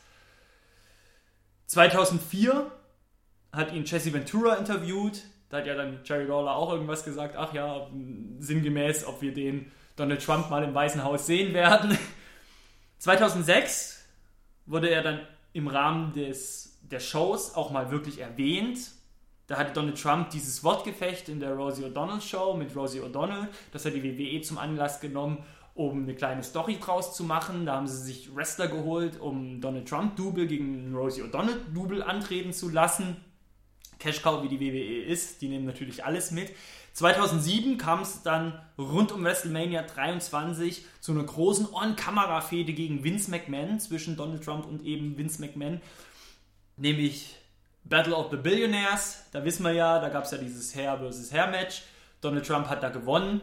Natürlich sind sie nicht beide gegeneinander angetreten, sondern Donald Trump hat sich Bobby Lashley genommen damals, den er in der Morning Show Bobby Lindsay genannt hatte, gegen Vince McMahon, der sich Umaga, Rest in Peace Umaga, äh, genommen hatte. Und die sind gegeneinander angetreten. Vince McMahon hatte verloren, wurde danach rasiert von Donald Trump. Ja, und 2009 hat Donald Trump laut Storyline Raw übernommen, woraufhin die Hallenzuschauer mit einem Geldregen beglückt wurden. Und eine Raw-Ausgabe wurde komplett werbefrei gesendet, weil man gesagt hat, hey, die Folge hat Donald Trump finanziert. Das war ziemlicher Reinfall für die WWE damals. Die Aktienkurse sind um 5% gesunken, weil auch eine gefakte Pressemitteilung halt rausgegangen ist, dass Donald Trump das jetzt übernimmt und haben natürlich die Anleger gedacht, nein, das geht doch nicht. Um 7% sind sie sogar gesunken. Deswegen wurde das dann wieder schnell rückgängig gemacht, aber natürlich hat Vince McMahon Raw nur zum doppelten Preis zurückkaufen können, denn ein Donald Trump gewinnt ja immer. Und 2013 wurde Donald Trump dann letztendlich in die Hall of Fame aufgenommen. Gut, jetzt kann man sich streiten, hat Snoop Dogg nicht für weniger einen Platz in der Ruhmeshalle bekommen. Ja, das war jetzt alles mal völlig wertfrei oder versucht wertfrei wieder darzustellen. Fakt ist, ein Hall of Famer der WWE ist jetzt Präsident. Muss ja zwingend jetzt für die WWE nichts Schlechtes sein, im Gegenteil. Nachdem die Wahlergebnisse bekannt gegeben wurden, äh, sind die WWE-Aktien um 5% gestiegen daraufhin. Mittlerweile gibt es eine Petition, die fordert, Trump aus der Hall of Fame zu streichen da er nicht tragbar wäre mit Äußerungen bezüglich Mexikanern, Muslimen und die WWE ja gerade auf muslimischen, mexikanischen Märkten aktiv ist, Angestellte hat, die aus diesen Gebieten kommen oder die diesen Glauben haben. Ja, und die Trumps und die McMahons sind alte Freunde, ne? Die haben sich vor 30 Jahren, sagt Linda McMahon, auf einem Konzert in New Jersey das erste Mal gesehen und daraufhin hat sich eine Freundschaft gesponnen. Linda McMahon tweetete ja live von der Wahlkampfparty, von der Wahlsiegparty Trumps. Er, sie freue sich für ihren Freund Donald. Linda McMahon ist ja ganz große Politikerin oder sie hat es zumindest äh, in der Vergangenheit versucht. Sie war ja lange Zeit im Board of Education von Connecticut. 2009 war das, ich weiß nicht wie lange, aber war sie. Sie hat es zweimal versucht, für die Republikaner für einen Platz, für einen Sitz im Senat zu kandidieren, ist beides mal gescheitert.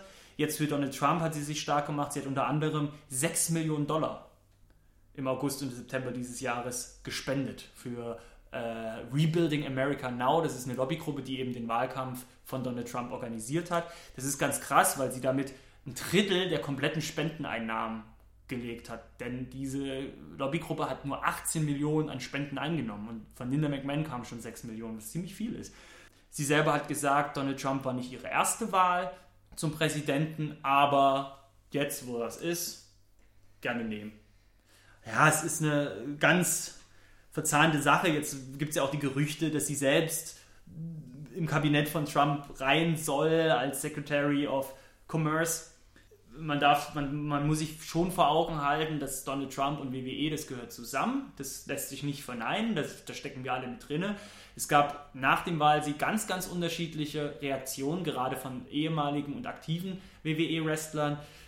Inhaltlich kann ich es jetzt nicht wiedergeben, beziehungsweise ist zu viel, aber man muss sagen, eine Sascha Banks, ein Sami Zayn, die haben sich alle sehr, nicht negativ, aber sehr betrübt geäußert dass er gewählt wurde. Eine Vicky Guerrero zum Beispiel hat sich gefreut, dass es geworden ist. Ganz unterschiedliche Reaktionen. Am Freitag, den kommenden Freitag, wird auf www like 93de ein Artikel online gestellt, der all das nochmal in einem langen, langen Text zusammenfasst. Die Geschichte zwischen Donald Trump und der WWE, wo man das alles nochmal nachlesen kann, auch noch ein paar mehr Informationen. Aber ich denke, jetzt haben wir mal so einen kleinen Rundumschlag zum Thema Donald Trump gemacht und ich glaube, an der Stelle werden wir auch nicht mehr so viel über den erzählen wollen. Kevin, du schweigst, ja. du bist ganz betrübt. Ich finde es traurig, ganz ehrlich. Also, ich finde es eine Schande für dieses großartige Land. Ah ja, so großartig ist dieses Land ja jetzt auch wieder nicht. Das ähm, war nicht übertreiben, die waren auch vorher schon scheiße. Ja, gut, aber. Ja. Das, das ist ein, ein ja, man weiß eigentlich gar nicht, was man dazu sagen soll. Ja, alte weise Männer regieren jetzt wieder die Welt. Unfassbar. Ja. Das ist das politische 9-11 in den USA, meiner Meinung nach. Das ja, ist. Ähm, ich meine, das ist immer. Schande, ja, das ist immer so einfach, dass man sich dann hinstellt. Ich bin ja auch kein Fan, aber es ist immer so einfach, dass man sich dann hinstellt und sagt, jetzt geht alles im Bach runter und so. Weißt du, das ist immer so verzahnt und das Thema ist an sich auch so komplex. Erstmal bezweifle ich, dass dass Donald Trump in Alleingang in der Lage wäre, ganz großen Mist zu bauen. Das glaube ich nicht. Da steckt ganz viel noch dahinter. Lasst uns mal abwarten, was da jetzt passiert. Jetzt ist es, jetzt ist es passiert, jetzt müssen wir damit leben. Wie gesagt, für die WWE wird es keinen Schaden geben, im Gegenteil. Ja, dann ist ja alles gut. wir müssen uns halt von Kalisto und Sin Cara demnächst verabschieden, denn die sind zu klein, die werden über die Mauer nicht drüber kommen. Und ja, die Mauer ist ja auch zu teuer, ne? Ja. Die kommt ja jetzt doch nicht. Die Mexikaner haben nicht so viel Geld. ja, stimmt auch wieder. Naja, wir werden es sehen. Lass uns einfach weitergehen. Das ja. ist ein bisschen äh, trübend. Ein bisschen. Ja, gut. Da gibt es jetzt keinen, für diese Aktion von Donald Trump gibt es kein Kevin-Prädikat gut. Nein. Da gibt es das, da gibt's das Stefan-Prädikat, du Wichser. So. Danke. gut. Nach Donald Trump äh, kommen wir jetzt über, äh, zu einem Mann, über den man sprechen kann, auch gerne sprechen kann. Der gute Mann ist 44 Jahre alt, jetzt schon am Zenit angekommen, hat alles erreicht. Zehnfacher WWE-Champion, zweifacher Intercontinental Champion, fünffacher Tag Team Champion, den Royal Rumble hat er auch gewonnen. Er ist ein Entertain Allrounder, Hollywood Star und steht jetzt mit auf einer Stufe mit Thor und Captain Jack Sparrow, denn Dwayne The Rock Johnson ist jetzt auch Sexiest Man Alive. Stefan. Ja, und von wem wurde er gewählt? Oh Gott, wie heißt denn das gleich? Du bist so eine Pfeife. Ich hab dir gesagt, guck, er hat angekündigt in unserem Skript, das wir immer schreiben, ja, aber der, zu dem Thema The Rock ist zum Sexiest Man Alive gewählt worden. Ich habe ihm nur geschrieben, hä, was ist denn das für eine News? Was willst du denn jetzt dazu sagen? Was, äh, da, ist doch, da ist doch kein Futter, da können wir doch nichts zu sagen. Jetzt hat er sich offensichtlich die Mühe gemacht, ein paar Fakten Ja, rauszuschreiben, natürlich. das ein bisschen aufzubauen. Aber von welchem Magazin jetzt zum Sexiest Man Alive gewählt worden ist, das natürlich. ja, vom Kicker. Vom People Magazine. Guck, du weißt es. Ja, ich weiß das. Ja. Ganz groß, Ist Kevin. auch bestbezahlter Schauspieler. Laut Forbes äh, Magazine. Guck, das weiß ich. Und was willst du jetzt mit der News? Also ich muss sagen, ich kann es nicht nachvollziehen. Ich Ja, finde, gut, das ist ein... Ja, es- nee. Schönheit nicht. ich, super sympathischer Mann, auf jeden Fall. Wenn sich The Rock anlächelt, dann ach, schmilzt du weg. Aber ich finde ihn, ich finde, das ist jetzt kein so hübscher Mann. Gibt hübschere Männer. Mich zum Beispiel. Natürlich. Oder Dich. Also ich hätte das Ding Baron Corbin gegeben. Ja? Wenn man jetzt schon hier die Wrestler zum schönsten Mann der Welt macht, dann hätte ich das Ding Baron Corbin gegeben. Schon ein heißer Typ, ne? Hm. Mhm, ist klar. Nee, was hältst du von The Rock? Guckst du Filme oder, oder sagst Ich du, der nie- ist überbewertet? Ich gucke nie Filme. äh, Von The Rock halte ich ab und zu mal. Das Buch habe ich letztens, seine Biografie, die habe ich letztens in der Hand gehalten. Das halte ich von The Rock. Aber ansonsten, ich kann wenig jetzt zu dem Thema sagen. Ist doch schön für ihn. Ja. The Rock, Sexiest Man Alive. Warum nicht mal langsam weitermachen? Oder hast du jetzt noch eine äh, spezielle Info, die du jetzt zu dem Thema abgeben musst? Nö. Völliger Zeitverbrenner, diese News. Absolut sinnlos gewesen, aber okay. Ich erzähle von Donny Dick und dann kommt der mit so uns an. Wir kommen ja auch noch zu den Wutausbrüchen von Sin Cara, ne? Das muss man natürlich. Ne, da kommen wir jetzt hin. Ja, wenn, du jetzt super. noch, wenn du noch was hättest, würde ich sonst das Thema wechseln. Ja, Oder dann hast du dir noch, ein, jetzt, noch eine Mensch. tolle Eckdate, der Eckinfo rausgeschrieben? Also, Sinkara. Nee, Quatsch. Natürlich kommen wir nicht zu Sinkara. Sinkara kommt später. Jetzt kommen wir zu Hulk Hogan. Hulk Hogan, Gerüchte besagen, oder besser gesagt, das Gerücht ist seine Tochter Brooke Hogan, dass er bei WrestleMania 33 zurückkehren könnte. Brooke Hogan hat im Gespräch mit TMC Sports am 5.11. angedeutet, dass Hulk Hogan bei WrestleMania 30 zurückkehren könnte. Sie hat wortwörtlich gesagt, I'll just say I know that people have been calling him for WrestleMania. Was das für Leute sind, weiß man nicht. Es könnte ja, äh, sein Kreditkartenunternehmen wird es nicht sein können. Die sagen, oh, Herr Hogan oder Herr Bolea, Bolea wie er heißt, Ihre Kreditkarte ist nicht gedeckt, wir können Ihnen die Tickets für WrestleMania leider nicht zusenden. Der hat doch jetzt einen Arsch voll Geld. Ich wollte gerade sagen, aber deswegen ist die Wahrscheinlichkeit natürlich hoch, dass das vielleicht Winnie Mac war. Hulk Hogan erklärte daraufhin im Podcast von Eric Bischoff, dass Brooke einen wortwörtlich Big Boot to the Head bräuchte. Ist- fand ich von der Aussage her, ich kenne mich nicht aus, das ist ein Sprichwort in den Staaten, ein geläufiges. Wenn jemand mal wachgerüttelt werden muss, dass man ihm einen Big Boot to the Head gibt. Ah, Ich weiß es nicht. bestimmt. Ja, an sich, oh gut, ansonsten würde, irgendwie, würde sie am liebsten, ja, okay. Wäre, wäre gut. Er hat aber da nochmal gesagt, er habe mit niemandem wegen WrestleMania gesprochen. Jetzt weiß man nicht, vielleicht ist es wirklich eine große Überraschung und sie hat es ausgeplaudert und er rudert jetzt schnell zurück im Sinne von, hm, sonst wird das Ding kaputt gemacht. Naja, man weiß es nicht. Hulk Hogan wurde im Juli 2015, um da nochmal zurückzugehen, von der WWE verbannt nachdem dieser einige dämliche Äußerungen über Brooks damaligen afroamerikanischen Freund von sich gegeben hatte. Was heißt dämlich? Sie waren hochkarätig rassistisch. Triple H hat sich ja bereits vor einem Jahr während eines Interviews in der Radiosendung Crack and the Morning Bus positiv über eine Rückkehr Hogans ausgesprochen und auch Linda McMahon sagte zu Yahoo News Live, ich zitiere, Well, that would be now up to Vince and the folks at WWE, cause I'm not there anymore. When I resigned to run for Senate, I didn't go back.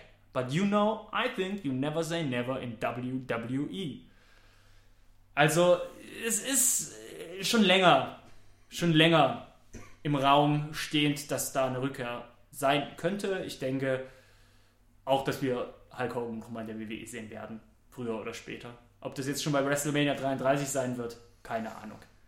Ja, die Frage ist, ob man das nochmal sehen möchte. Den guten Hulk Hogan. Ja gut, im Ring wird er nicht nochmal sein, also im Sinne von Match, aber ja, ich weiß es nicht. Ich bin nie ein großer Hulk Hogan-Fan gewesen. Ich glaube, da muss, Nee. da ist man auch in Deutschland, das ist so ein Amerika-Ding, glaube ich, Hulk Hogan. Ja. Ich glaube, in Deutschland waren es dann doch eher so die Undertakers und Bret Harts, die man hier gefeiert hat. Und Hulk Hogan war da gar nicht so die krasse Nummer. Ja. So, nächste News. Sin Caras Wutausbrüche. Super. Ah, was ist mit dem Mann los, ne? Fangen wir mal von vorne an. Es geht ja weit zurück, seine, seine cholerische Art.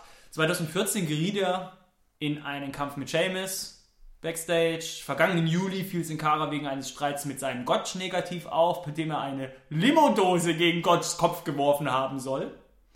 Und nun, ja, nun hat er auch auf der großen Europatour mit, mit, mit dem Raw-Carter wieder Negativschlagzeilen gemacht. Er hätte angeblich im Bus laute, nervige Geräusche von sich gegeben, woraufhin ihn Chris Jericho zur Vernunft rief und dann wäre da irgendwie ein Streit ausgebrochen.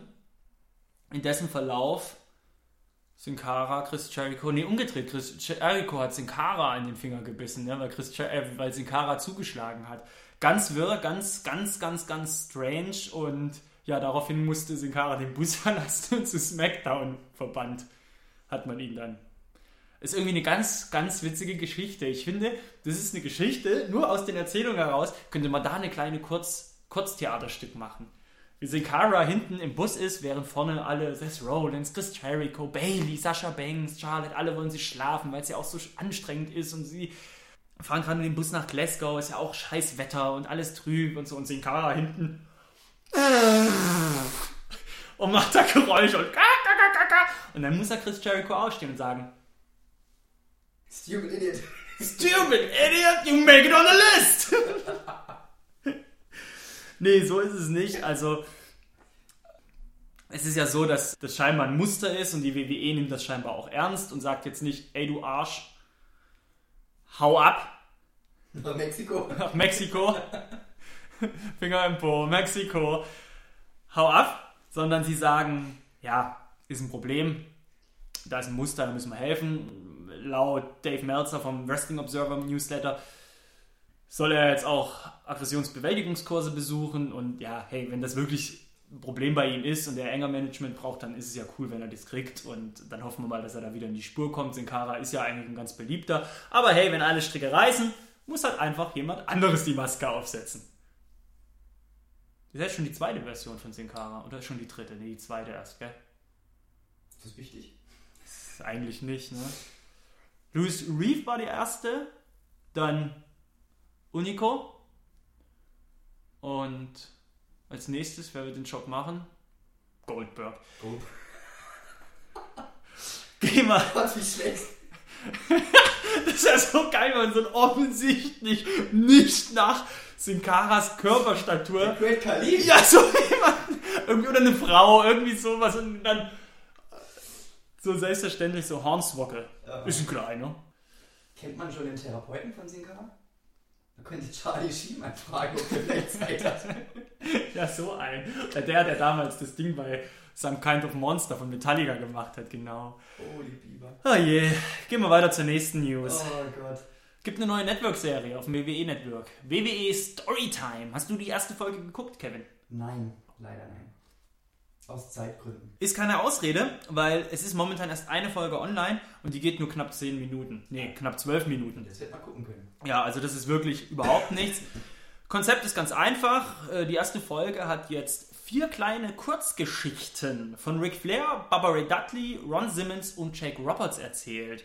Die Geschichten werden von Gene Okerlund eingeführt und von den jeweiligen Wrestlern höchstpersönlich nacherzählt. Das sind kleine Roadtrip-Geschichten, die sie auf den irgendwelchen Reisen von WWE-Veranstaltung zu WWE-Veranstaltung erlebt haben. Das Spannende daran ist, dass sich Zeichentrick-Szenen, in denen diese Geschichten tatsächlich gezeigt werden, wie sie abgelaufen sind, mit Interviewaufnahmen der Wrestler vermischt werden. Dadurch hat das so einen ja, Dokumentationscharakter, aber wie gesagt, dadurch, dass du diese Zeichentricksache hast, ja, noch so ein bisschen Camp, Camp WWE-Charakter. Ist meiner Meinung nach ein ziemlich kurzweiliger Spaß, der sich zwischendurch echt gut macht und mir deutlich besser gefällt als das gerade schon angesprochene Camp WWE. Hat aber im Vergleich zu Camp WWE eher so ein ja, YouTube-Clip-Charakter und weniger so ein Seriencharakter. Ne? Da war jetzt zum Beispiel eine Geschichte von den Vieren, wie Jake Roberts mit seiner Schlange Dem Damien, wie die sich auf dem Flughafen, ja, ich sag mal, befreien konnte oder befreit wurde aus dem Koffer und dann auf dem Flughafen mal, ja, rum, was halt Schlangen so machen, Schlängeln. rumschlängeln, halt so Schlangenstuff gemacht hat. dann gibt es auch eine Geschichte von Ron Simmons, wie er zusammen mit Teddy Long und JBL mal einen Roadtrip hatte, sie zur nächsten Veranstaltung gefahren sind, sie eine Pinkelpause machen mussten und dann haben sie, Jack, äh, haben sie Ron Simmons vergessen, wieder mitzunehmen und sie haben ihn da im Schnee stehen lassen, außersehen. Es ist eine schöne Serie, mir hat sie sehr gut gefallen, tut eigentlich keinem weh und wie gesagt, diese knappen zwölf Minuten, Mensch, das guckst du dir mal an und fertig ist. Also wirklich, mir hat es mega gut gefallen, ich freue mich schon auf die nächste Folge. Ich glaube, immer nach Raw wird die online gestellt. Okay. Eine neue Episode. Kann ich dir nur empfehlen. Dann werde ich es ab, ab jetzt tun. Ja, Stefan, du hast ja in der letzten Ausgabe von deinem Trip berichtet, in Frankfurt und München, da waren ja Hausshows. Mhm. Und ich hatte ja mega die Wut, weil ich musste ja noch eine Woche länger warten. Genau. Genau. Ich war dann in Oberhausen und in Berlin. Und es macht einfach jedes Mal wahnsinnig Spaß. Oberhausen war super. Berlin allerdings werde ich nie vergessen, weil ich hatte das große Glück. Ich saß direkt an der Stage und hatte dann die Gelegenheit, unsere Helden abzuklatschen. es war. Durftest du nochmal zwölf Jahre sein? Du, das, das ist das Ding. Ähm, man fühlt sich da wieder wie ein kleines Kind und das schafft nur die WWE. Ich bin ja auch großer Fußballfan, aber jetzt mal ganz ehrlich, ich würde die Jungs auf der Straße würde ich nicht erkennen. Das schafft nur die WWE.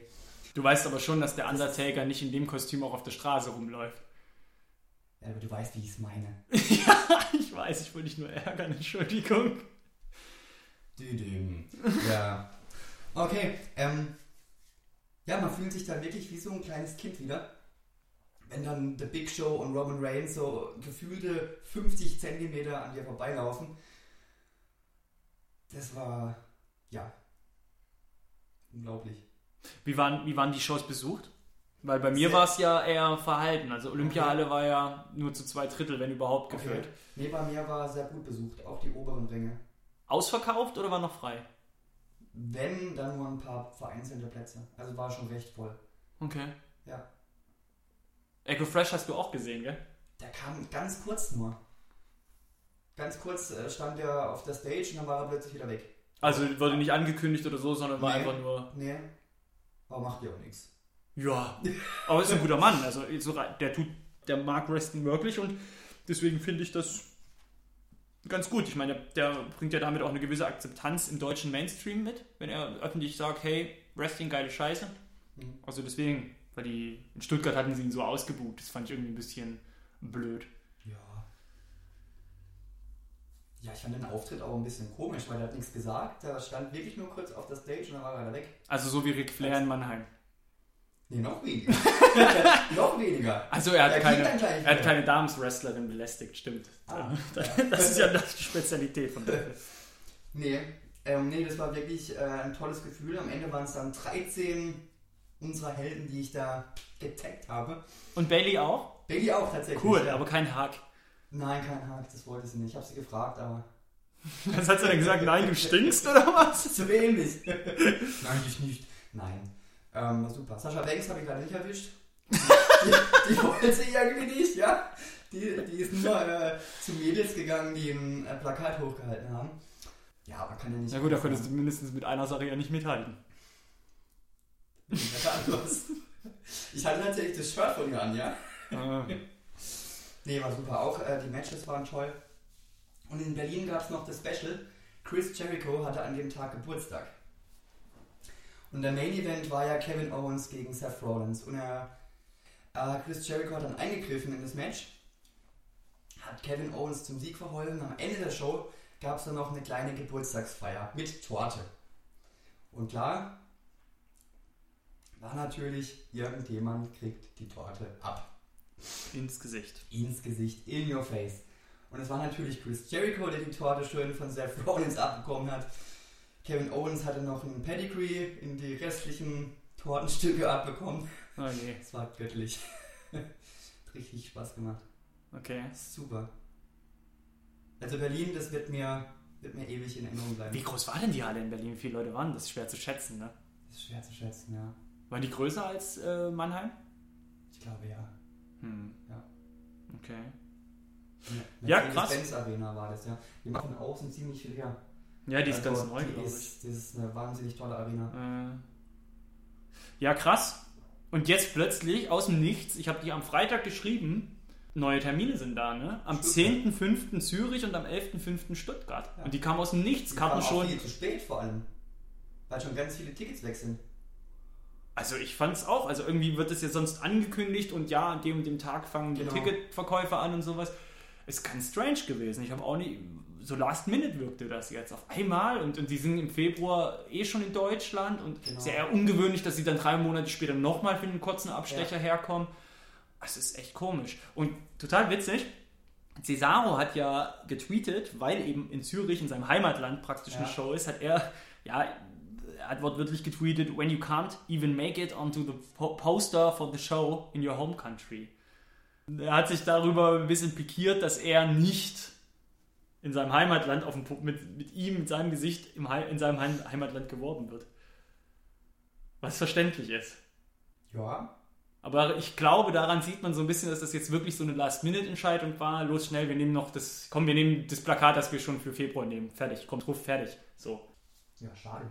Weiß man jetzt eigentlich schon, wer in Regensburg, wo wir sind, kommt? Kommt SmackDown oder Der Raw? Raw-Kader kommt. wieder. Schon wieder. Ja. Kommst du nur nach Regensburg oder woanders hin? Ich komme nur nach Regensburg. Ich gehe noch nach Hannover. Ja, das weißt du doch. Nee, ich hatte jetzt nicht, nicht, nicht mehr parat, ob du noch woanders hingehst. Ja, ich Zu einem anderen Termin. muss noch diese, dieses Jahr muss ich noch mal zum Zahnarzt für meinen jährlichen Termin. Gott in Himmel. Wollen wir in die nächste Kategorie Oh, oder hast du noch was zum nein, Thema? Weiter, weiter, weiter, weiter. Alles Weiter, klar, dann würde ich sagen, dann gehen wir jetzt mal wieder in den Rätselspaß. Uh, Rätselspaß mit Kevin und Stefan. Ja, Kevin, Riesenspaß. yeah. Hast du Bock?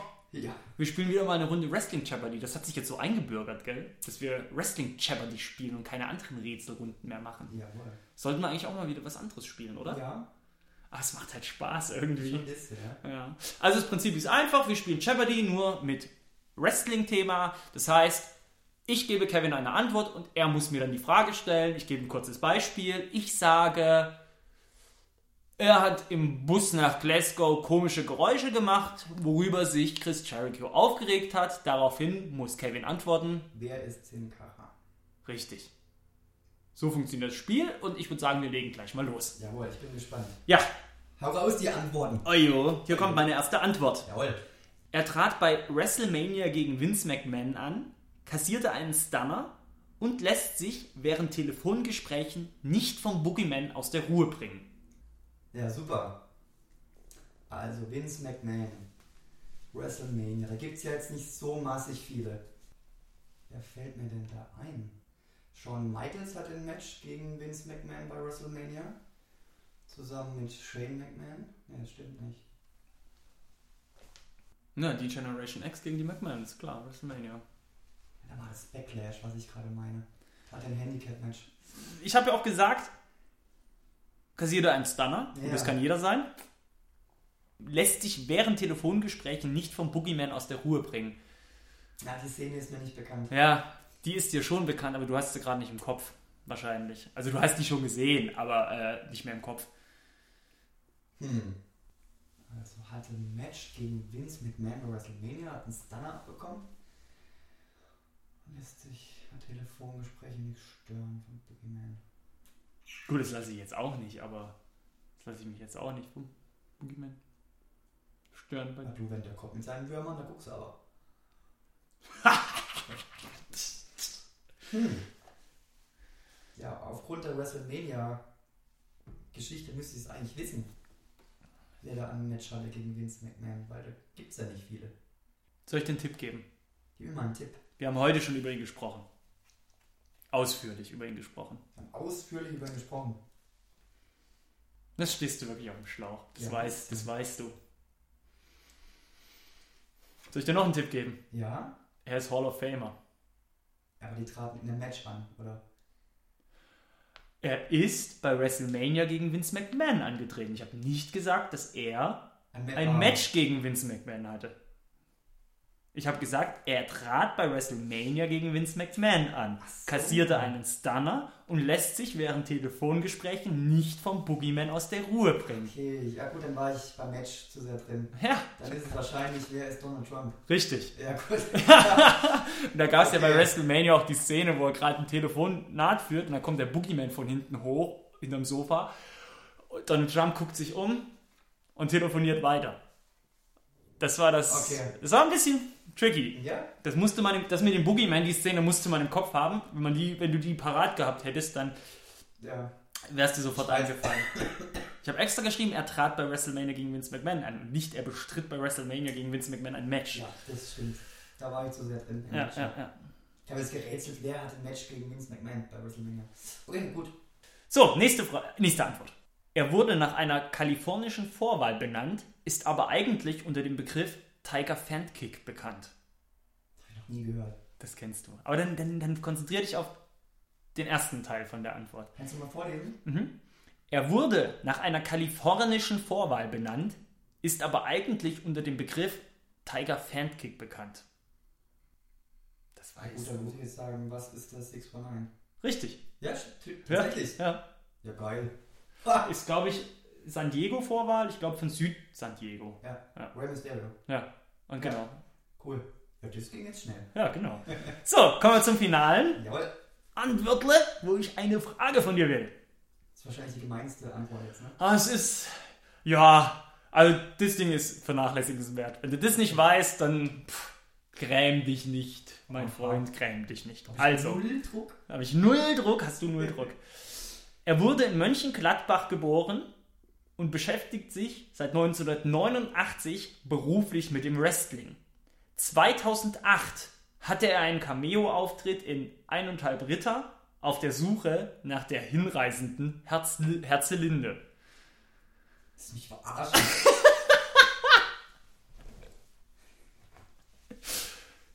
Ich sag's nochmal, Mönchengladbach geboren, beschäftigt sich seit 89 beruflich mit Wrestling und hatte 2008 einen Cameo-Auftritt in Eineinhalb Ritter. Das war seit 89 in Mönchengladbach geboren. Das habe ich nicht gesagt. Er wurde in Mönchengladbach geboren und beschäftigt sich seit 1989 beruflich mit dem Wrestling. Ah, okay, beruflich. Er ist aber kein Wrestler. Weiß ich nicht. Musst du rausfinden. Hm. Das wird ja jetzt wohl nicht der Carsten Schäfer sein. Musst du in der Frage stellen. Wer ist Carsten Schäfer? Richtig. Ist ja. Ich habe gedacht, komm, den Spaß, den gönne ich mir. Den Spaß gönne ich, äh, Spaß gönne ich mir. Ja, Ja. Carsten Schäfer. Ja, super. Dein Liebling. Mein Liebling. Haben sie dir gefallen, die Antworten? Ja, super. Cool, dann würde ich sagen, gehen wir in die nächste Kategorie. Wir schauen uns einen Klassiker an. Yeah. Genau, wir haben uns wieder einen Klassiker angeschaut und natürlich ist es diesmal ein Klassiker von der Survivor Series und zwar aus dem Jahre 2001. Am 18. November fand statt in Queensborough Coliseum vor 10.000 Das ist immer geil, die Namen, ne, die, die da immer runterstotterst. Ja, So, jetzt, Mann!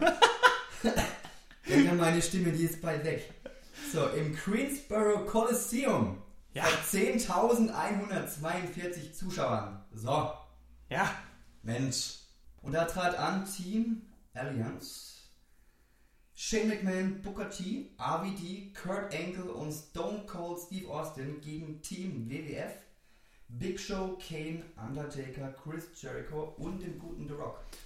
Genau. Das war im Endeffekt die große, große finale Show, die Survivor Series 2001 der damaligen Fete Team Alliance gegen die WWF. Team Alliance waren im Endeffekt die Wrestler von der WCW und ECW, die sich zusammengetan haben, um die WWF zu übernehmen. Und dieses Match sollte dann alles entscheiden.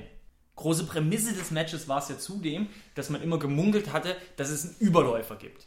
Ein Überläufer, der sich dann gegen das ein oder andere Team stellt. Ja, und da sind wir dann so ins Match gegangen. Es war relativ lang. Das ging ja knapp 45 Minuten. Ich muss ja dazu sagen, das war die allererste, Survivor Series 2001 war die allererste DVD, die ich mir von der WWE damals gekauft hatte. Uh. Meine erste Wrestling-DVD war eine ECW-DVD, aber das war die erste WWE-DVD. Ja, und als ich es dann aber im Network geguckt habe, ich habe die DVD deswegen nicht nochmal rausgekramt, ich habe es dann doch ganz gemütlich im Mensch. Network geguckt. Ich bin ja nicht Kevin. Ich gucke keine DVD, wenn ich das Network habe. Ich gucke meistens auch das Network, so ist es nicht. Ist es Nein, nein, nein, nein, nein. Du hast, nein, nein, du hast diese Weise jetzt gar nicht geguckt. Du wartest jetzt noch vier Monate, bis es auf DVD rauskommt. Du hast es nachgelesen. Ich habe einen Bericht gelesen. Ja. Nee, äh, ich fand's ganz witzig, weil diesem Match ging auch, da hat man, ich finde, ich fand das so witzig, als ich diese Matchcard angeguckt habe von diesem ganzen Event, da haben wir so richtig gesehen, wie viel geiler es eigentlich geworden ist. Dieses unnötige Damensmatch, das dem vorausging. So vier Minuten, sechs Damen sollen kurz mal ihr Match da auskämpfen und dann ist auch gut. Richtig typisch, wie es damals war, ne? Eye Candy, aber bitte nur ein kurzer Lückenfüller bis zum großen Match wieder. Ich bin so froh, dass wir so einen Scheiß nicht mehr haben. Muss ich dir ganz ehrlich sagen. Darauf trinke ich meinen Tee. Also wirklich. Das hat mich so angepisst, das Match. Und da waren ja echt auch coole Aktionen dabei und die Wrestlerinnen waren ja eigentlich zum Großteil auch alle ziemlich cool. Aber das mit der vier Minuten da, mach mal und gut ist, jetzt kommen die richtigen Wrestler, das fand ich so kotzen. Und dann ging es rein. Darf ich äh, kurz erzählen, wie der Matchverlauf war? Weil du machst mir heute so einen angeschlagenen Eindruck. Ich würde mal ganz kurz... Ja, ich würde mal ganz kurz in äh, zwei, drei Sätzen erklären, wie das Match verlaufen ist. Ich hatte zum Anfang erstmal den Eindruck, als die alle reinkamen, ich meine, das ist jetzt auch 15 Jahre her, Mann, sehen die alle noch fit und jung aus. Ja. Das war, das war echt krass. Naja, und dann ging es halt gleich hart mit Rock gegen Austin los. Die haben sich echt richtig ausgeteilt. Da steckte wahrscheinlich noch ihr Match von WrestleMania drinne. Ich hatte den Eindruck, dass Shane McMahon richtig motiviert war. Der ist ja am Anfang rumgewuselt wie ein Verrückter, hat alle gerettet und alles gemacht. Also der hat so richtig den Team-Captain gegeben. Man hat bei ihm richtig das Gefühl gehabt, er verkauft das Match richtig gut, weil er muss hier wirklich was reißen, sonst ist er seinen Job los. Ja, und dann ging es eigentlich relativ Schlag auf Schlag. Big Show wurde als erster eliminiert, nachdem er halt wirklich eine Tirade an Finishing Moves einstecken musste. Er hat den Angle Slam, Scissors Kick, Five Stars Frog Splash und am Schluss dann sogar noch den Elbow Drop von Shane McMahon vom Turnbuckle, vom ersten Ringseil abgekriegt. Als nächstes musste dann Shane McMahon ziemlich viel einstecken und flog auch raus, nachdem er einen Chokeslam, einen Piledriver und einen Lion Salt gekriegt hat. Hat sich also nichts geschenkt. Und dann brach erstmal kurz das Chaos aus. Äh, RED nutzte das, um Kane zu eliminieren. Dann hat der Undertaker ordentlich dominiert, bis er sich einen Stunner eingefangen hat, was ihm mit einem Pin von Engel die Niederlage einbrachte. Und dann standen wir Jericho und The Rock gegen vier Alliance-Mitglieder. Booker T wird daraufhin von The Rock mit einem Einroller relativ unspektakulär eliminiert, muss ich sagen. Nachdem wir davor immer zig Finisher gegen einen Wrestler gesehen haben, hat es da relativ zügig und schnell geklappt. Ähnlich unspektakulär eliminierte Chris Jericho daraufhin noch Rob Van Dam.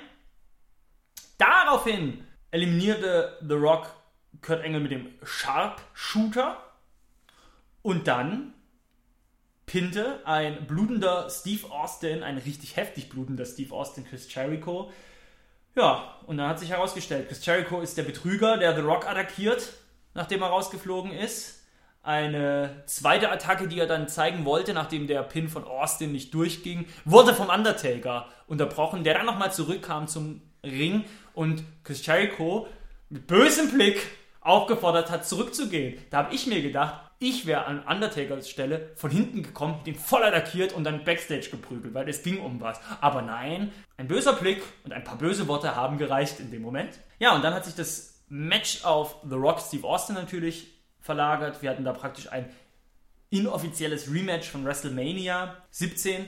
Ja, hat sich das Match nach draußen verlagert und damit begann eigentlich auch die spannende Phase des Matches, also die richtig spannende, weißt du? Ähm, da ging es dann hin und her. Drinnen konnte The Rock einen Stunner und zeigte dann selbst einen Stunner. Dann kam der Alliance Referee Nick Patrick rein und er bricht den Pin von Earl Hebner und ersetzt diesen dann praktisch als Referee.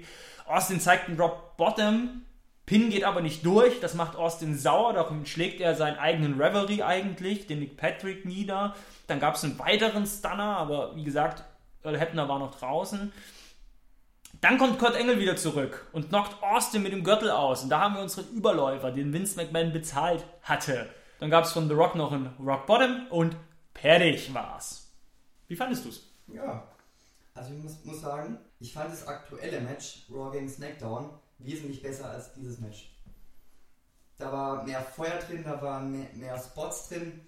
Das stimmt. Ich hatte mir auch notiert, war ein spannendes Wrestling-Match, hatte aber nicht die spektakulären Aktionen wie im 2016er Main Event. Absolut. Was bei diesem Match aber richtig gut war, und das haben sie auch viel besser gemacht als 2016, war die Dynamik zwischen Jim Ross und Paul Heyman. Dieses Match hat wirklich von Paul Heyman gelebt, der mit abfälligen Kommentaren, mit einem Herzblut, mit einer Leidenschaft fürs Team Alliance kommentiert hat. Das war fantastisch. Das hat für mich die komplette Atmosphäre aus, ausgemacht. Du musst dir dieses Match mal ohne Ton angucken und es ist nur halb so gut. Mhm. Das ist wirklich so. Das ist so krass gut. Das ist so krass gut kommentiert von Paul Heyman. Und auch dann der Moment, wo The Rock den Pin durchmacht, dass er dann sein äh, Headset praktisch abnimmt und runterschlägt und man ab dem Zeitpunkt nichts mehr von Paul Heyman hört. Großartig. Und da das ist so ein Paradebeispiel davon, finde ich, wie Wrestling-Kommentatoren ein Match fallen oder steigen lassen können. Tja, wir haben den Carsten Schäfer, ne? Ich hab den nicht, ich höre mir, den, hör mir den nicht an, den Affen. Ja, man muss bedenken, das sind natürlich hochtrainierte Athleten hier im World Wrestling Entertainment. Ach nee, den Mann kann ich nicht ab. Kevin, ja. wollen wir in die nächste Kategorie? Machen wir. Im Gespräch mit. Ja, Kevin, hast du Lust, dass wir mal ein paar Leute reinlassen? Ja, unbedingt. Die Jungs von Trashometer, der Blog für Trashfilme und B-Kultur, hat uns ja, eine kleine Sprachnachricht hinterlassen, eine 10-minütige, wo sie mal kurz drauf eingehen, wie sie zum Wrestling gekommen sind, wie sie Wrestling heute finden. Ja, hört euch das mal an. Oh yeah, Freunde des Wrestlings und der alternativen Leibesertüchtigung. Heute sind wir brandheiß dabei auf dem äh, Podcast von Mark My Words zum Thema, genau, Wrestling. Oh yeah, Brother. Mit dabei mein Buddy, mein Tag-Team-Partner, Commodore Schmidlab. Ja, du hast mir meinen Gürtel geklaut, du Arschloch. Das Gold gehört mir, das weißt du ganz genau. Und natürlich meine Wenigkeit Trash Bronson. Oh, Brother. Das wird ein brandheißes, kurzes Exklusivinterview, Freunde äh, ja, zum Thema Wrestling. Wir möchten euch gerne ein bisschen was ähm, ja, für unseren Freund äh, erzählen, wie wir zum Wrestling gekommen sind, was wir da für einen Bezug zu haben. Ähm, ja, und wie wir das Ganze heute auch noch betrachten. Da würde ich gleich von mir aus direkt auch mal anfangen, um es kurz zu halten, und zwar der Bezug selber. Also bei mir hat es damals in der Kindheit äh, angefangen, in den 80ern. Ich hatte das Vergnügen, dass äh, meine Großmutter relativ früh schon Kabelfernsehen hatte. Immer wenn ich bei ihr zu Besuch war und da übernachtet habe, hm, was dann meistens so gegen Wochenende war, lief damals die äh, WWF auf ähm, Tele 5. Und äh, weil ich das von zu Hause aus nicht kannte, weil wir da immer nur, ähm, was heißt nur, damals war das ja eher üblicher, wir hatten eine riesige ja, Antenne oben auf dem Dachboden und damit hat man halt nur die ersten drei Programme und RTL und Sat 1 bekommen. Und ähm, ja, da war das für mich halt was ganz Besonderes. Und äh, so habe ich damals den, den ersten Einblick ins Wrestling bekommen und ja, Typen, die sich irgendwie so auf die Fresse hauen. Also ich meine, das war die Zeit, äh, wo man das erste Mal auch Kontakt mit Bud Spencer-Filmen vorher gehabt hatte und ähm, das war einfach toll. Also für mich damals zumindest. Ähm, ja, wie siehst du das? das? Meine Story ist im Grunde fast dieselbe. Ich hatte auch nur, oder wir hatten zu Hause auch nur drei Programme.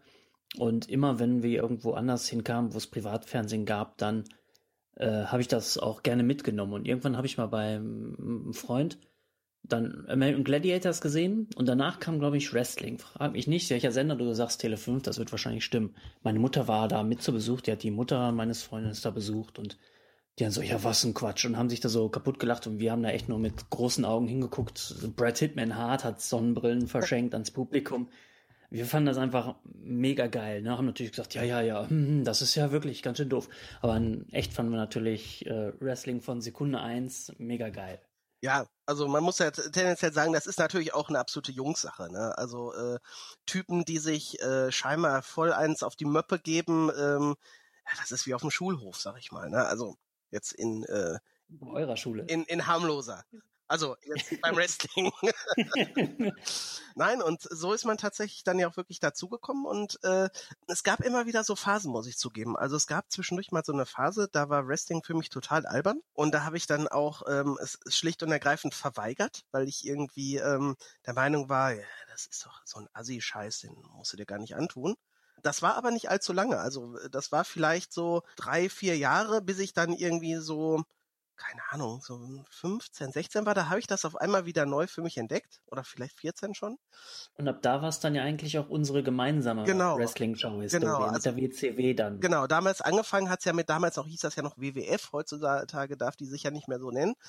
Ähm, aber damals hieß die ja noch so und als wir dann da quasi gemeinsam wieder neu zugekommen sind, das war dann so diese WCW-Zeit tatsächlich. Ähm, wo man dann irgendwie, der eine hat beim anderen übernachtet, man hat abends halt noch äh, äh, Fernsehen geguckt und dann hat man mal festgestellt, wie albern das Ganze doch ist und ähm, wie fake das Ganze doch ist. Also das war ja noch was, was man als Kind noch nicht so richtig gecheckt hat, dass das ja alles. Äh, ähm, ja, da, da hat es immer diese Restunsicherheit gegeben, ja. von wegen, hauen die sich nicht vielleicht doch wirklich in die Fresse. Ja, Aber ja, wenn jemand mit Anlauf und dem Knie ins Gesicht springst, dann ist der eigentlich tot. Ne? Ja, ja.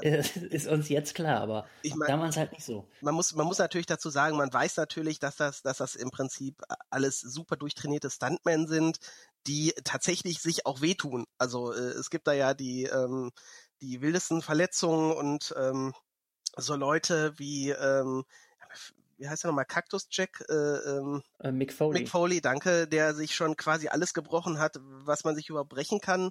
Ähm, durch durch den durch den Sport so nennt er das ja auch ähm, ja also da sieht man dass das Ganze doch durchaus auch wehtut nur äh, ist natürlich ich sag mal der Ablauf und sowas das weiß man da ist alles alles vorhersehbar und ähm, ja ist auch interessant das Ganze hat da ja auch eine riesige Fanbase und ähm, in Amerika noch, noch viel mehr als, als in Europa, aber selbst in Europa ähm, zieht sich das ja jetzt schon seit Jahrzehnten wirklich so durch, dass äh, das Ganze ne, kontinuierlich auch von den Leuten geguckt wird und äh, es da Plattformen gibt, wo sich die Leute darüber dann austauschen. Und ähm, die sind dann auch nicht schlecht besucht wohl teilweise. Ja, und ja, damals dann zusammen die WCW fing dann an, äh, gab dann coole Charaktere wie Disco Inferno zum Beispiel. Also absolutes Highlight für mich damals. Ja, das, bei der WCW war einfach ein bisschen mehr Quatsch los. Ja. Also man konnte, glaube ich, schon irgendwie mitkriegen, was die WWF zu, so gemacht hat zu der Zeit, aber es war einfach im Vergleich für mich deutlich uninteressanter. Ich mochte die NWO, ich mochte Scott Hall, Diesel, Hollywood Hogan, äh, alles super geil. Absolut. Aber naja, mit der WCW war es dann irgendwie auch zu Ende und dann hatte ich auch wieder so einen ähm, so einen Knick in meiner Wrestling-Historie, weil die WWE war dann am Drücker und fand ich zu dem Zeitpunkt einfach tierisch langweilig. Das stimmt. Also dann, dann fing es wieder an, ein bisschen spannender zu werden. Alternativ hatte man dann ja auch noch die TNA. Äh, TNA äh, läuft ja auch immer noch parallel jetzt zur WWE. Hat man sich ja eine Zeit lang tatsächlich dann auch ein bisschen intensiver angeguckt. Ähm, also so im Vergleich jetzt, dann war es ein bisschen mehr TNA anstatt WWE, weil es da gerade besonders interessant war und äh, die Ringe da nicht vier Seiten, sondern, sondern acht hatten. Oder waren es sechs? Haben die ein Oktagon oder ein Hexagon? Sechs. Oktagon ist Ultimate Ach so, Fighting, stimmt. Oder? Ja, richtig. Hexagon bei denen. Na gut, dann sechs. Aber sah halt trotzdem ganz anders aus und war sehr, sehr ungewöhnlich dann für einen. Und ja, das war dann so, so der nächste Schritt, den es dann gab. So, ich muss zugeben, jetzt ist es bei mir inzwischen so, ähm, ich gucke nicht mehr viel Wrestling. Liegt einfach daran, dass das oftmals zu Zeiten läuft, wo ich ähm, entweder was anderes gucke, was anderes äh, zu tun habe. Es ist in der Woche, ich muss am nächsten Tag arbeiten oder was auch immer. Also es ist eigentlich immer irgendwie was, dass es mir eher, ich sag mal, ein bisschen schwieriger macht zu gucken. Aber ich bin zugegebenermaßen ein regelmäßiger Leser auf der Seite genickbruch.com. Das ist ähm, eine so ich glaube, wenn nicht die größte Wrestling-Seite ähm, in Deutschland zumindest, ähm, wo man eigentlich alles an Informationen bekommt und auch Showberichte nachlesen kann. Und das finde ich dann ganz spannend. Und wenn ich da was liest, äh, wo ich denke, ähm, ja, das ist ja interessant, dann gucke ich mir einfach auf YouTube dann äh, den, den Clip dazu an und denke mir, ach, ja, war ja, war ja wieder lustig. Also so läuft's bei mir momentan ähm, hauptsächlich, muss ich zugeben. Ja, ich hatte vor zwei Jahren eine Phase, da habe ich echt intensiv Wrestling geguckt. Da habe ich WWE, TNA und Lucha Underground geguckt, also dreimal die Woche Wrestling. Das ist mittlerweile wieder eingeschlafen. Ich kann die WWE nicht mehr ertragen, weil sie nur noch aus Promos, Werbung und Gelaber besteht. Und auch, ja, Selbstzensur, ne? so wie ähm, der Curbstomp. Ja, ich mach den nicht mehr, das könnten Kinder nachmachen und so. Und da ging einfach Lucha Underground, die echt ihr Leben jedes Mal aufs Spiel setzen. Sieht zumindest so aus. Die WWE hat angefangen, mich zu langweilen. Dann hatte die, die, die TNA, die ich eine Zeit lang echt gerne geguckt habe, hatte dann irgendwie auch so einen Dent und du sagst, die wäre jetzt wieder ganz interessant geworden. Muss ich mal wieder reinschauen. Ich weiß gar nicht mehr, ob und wo die noch frei empfänglich läuft oder ob man da ins Internet für gehen muss. Ach so, nee, nee, das hast du, ach so, ja, doch, jein. Wir, wir hatten uns doch letztens, oder ich hatte ja letztens ja diesen Clip gezeigt von der TNA. Mhm. Ähm, äh, die haben halt, äh, total skurrile Stories momentan da äh, scheinbar am Laufen. Also ich guck's auch nicht regelmäßig, ich kriege das auch nur am Rande mit. Und bei der WWE ja. ist es so, dein Vertrag läuft bald ab. Wir müssen noch irgendwie diese Klausel verhandeln, so im Grunde, ne? Oder kommst du bitte zur Unterschrift in den Ring? Ey, ich meine, wie langweilig ist denn das? Als würde man irgendwie einer Amtsstube zugucken. ah, schön. Wrestelnde Beamten. Äh, erinnert mich an mein, einen meiner Lieblingswrestler aus der Jugend, äh, IRS. IRS, ja. Steuereintreiber. zu, dem, zu dem Thema kommen wir später noch. Ja, ja. Ich würde sagen, wir machen jetzt hier auch ähm, Feierabend. Was heißt Feierabend? Bei uns geht es nämlich gleich weiter. Wir haben, wie der Zufall es will, uns auch vorgenommen, eine Wrestling-Episode zu machen. Über, von unserem Filmblog, ähm, Filmblog Trashometer und unserem ähm, Filmpodcast oder Kulturpodcast äh, Männer, die auf Videos starren. Dort werdet ihr also noch viel mehr hören. Zum Beispiel werde ich erzählen wie von meinem Besuch bei der German Wrestling Federation in Berlin. Das äh, wird sehr interessant. Wir haben uns diverse niederklassige Filme von, mit und über Wrestling angesehen. Und wir haben natürlich auch eine Top 5 äh, der schäbigsten, also für uns schäbigsten Wrestling-Gimmicks, die wir selber irgendwann mal zumindest mal gesehen haben. Also ich meine, da gibt's vielleicht wahrscheinlich noch mehr Schlimmes, was man aber selber nie so live mitbekommen hat. Ähm, die haben wir auch mit am Start und ähm, ja, lasst euch einfach überraschen. Es wird, wie sicherlich die meisten wissen, äh, unterhaltsam. also, ja, vielen Dank erstmal für die Einladung, dass wir hier äh, ein bisschen quatschen durften und auch äh, schamlos Werbung für uns machen durften. Oh yeah, Brother, bleib am Ball und mach weiter so. Das rät ja auch äh, unser Kumpel Mean Gene. Soll ich jetzt Mean Gene nachmachen? Nein, das tue ich nicht. Lass das, das, Mehr gibt's, wie gesagt, bei uns. Genau. Bis bald. Tschüss. Ja, super. Vielen Dank, Jungs. Grüße gehen raus nach Berlin zu Treschometer. Wir haben unten im Blogbeitrag zu diesem Podcast auch nochmal den Blog von den Jungs verlinkt. Dann könnt ihr da direkt draufgehen und ich denke mal, ja, die werden bestimmt in den nächsten Tagen oder Wochen dann auch die besagte Wrestling-Folge online stellen. Guckt einfach mal hin, könnt sie ja bei Facebook liken. Super, und wir gehen in die nächste Kategorie, Kevin. Empfehlungen für die nächste Shopping-Tour. Ja, wir haben wieder eine kleine Shop-Empfehlung für euch. Denn am 21. Oktober erschien Eat, Sleep, Conquer, Repeat. Stefan, um wen handelt es sich denn? Eat, Sleep, Conquer, Repeat. Jawohl. Das ist nicht so schwer, jetzt macht nicht so. Es müsste irgendein äh, Champion im Schnellessen, im Wettessen, Burgerwettessen sein. Das ist nicht Big Show. E.T. Conquer Repeat. Genau, das ist Big Shows DVD. Nein, das ist falsch. Das ist natürlich Brock Lesnar. Ich habe mir diesmal sogar die Blu-ray gekauft. Ach, Kannst du dir das vorstellen? hattest du den ein oder anderen Euro mehr locker oder was Jawohl. ist mit dir los? Und die kriegst du sogar für unter 25 Euro. Okay, Geil, oder? Wahnsinn. Genau, für das Geld kriegt man zwei Scheiben, vollgepackt mit Wrestling und auch Interviews mit Brock Lesnar. Und da hattest du ja äh, das meiste Interesse, ne? Mhm, klar, logisch. Die Matches sieht man ja wie gesagt dem Eben. Network. Eben. Dafür kauft man, glaube ich, nicht die DVD. Genau, es sind sehr, sehr viele aktuelle Matches drauf, die man eigentlich in den letzten drei, vier, fünf Jahren alle schon gesehen hat. Hm. Ganz, ganz wenig ältere Matches aus den Jahren 2002 und 2003, zum Beispiel gegen Undertaker, Kurt Angle und RVD. Äh, die Fehde mit Triple H wird ein bisschen beleuchtet, CM Punk, das, das große Match bei WrestleMania natürlich, als er den Undertaker besiegt hat. Das Squash-Match gegen John Cena vom SummerSlam 2014. Wie gesagt, man kennt eigentlich alle Matches, aber es ist trotzdem eine tolle Zusammenstellung der aktuellen Lage von Brock Lesnar. So, was sagt der gute Mann? Es würde dich nicht überraschen, er ist eigentlich in seiner Rolle geblieben so. Wobei er sagt, es ist keine Rolle, ich bin einfach so. Ich habe mir mal ein paar Zitate tatsächlich aufgeschrieben, damit ich das auch äh, wiedergeben kann.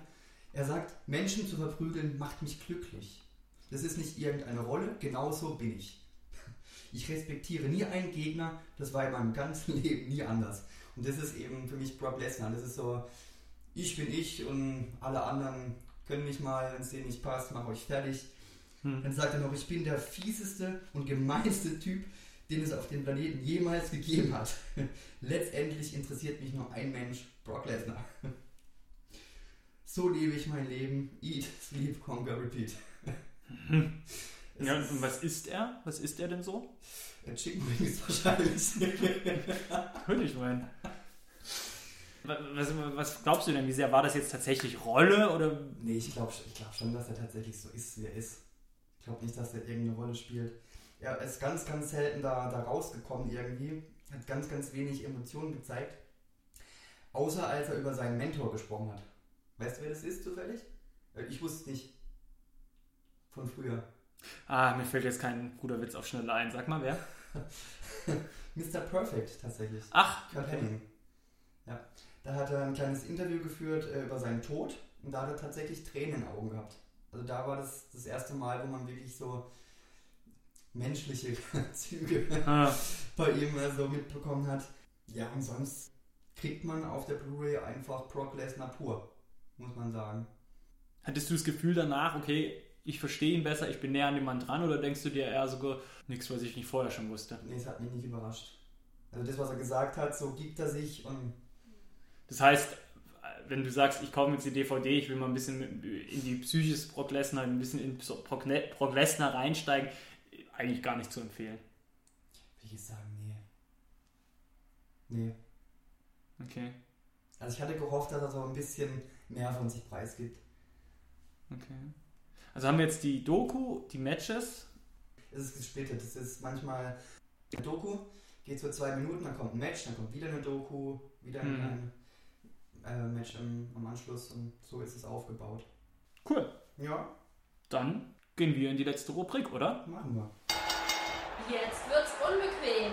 Wrestling-Fans stellen sich unangenehme Fragen. Ja, Kevin. Jetzt stellen wir uns nochmal zum Abschluss dieser Episode 7 eine unangenehme Frage. Genau. Die unangenehme Frage lautet: Seid ihr nicht eigentlich ein bisschen zu alt für Wrestling? Hm. Hm. hm. Meine Antwort darauf: Man ist nie zu alt für Wrestling.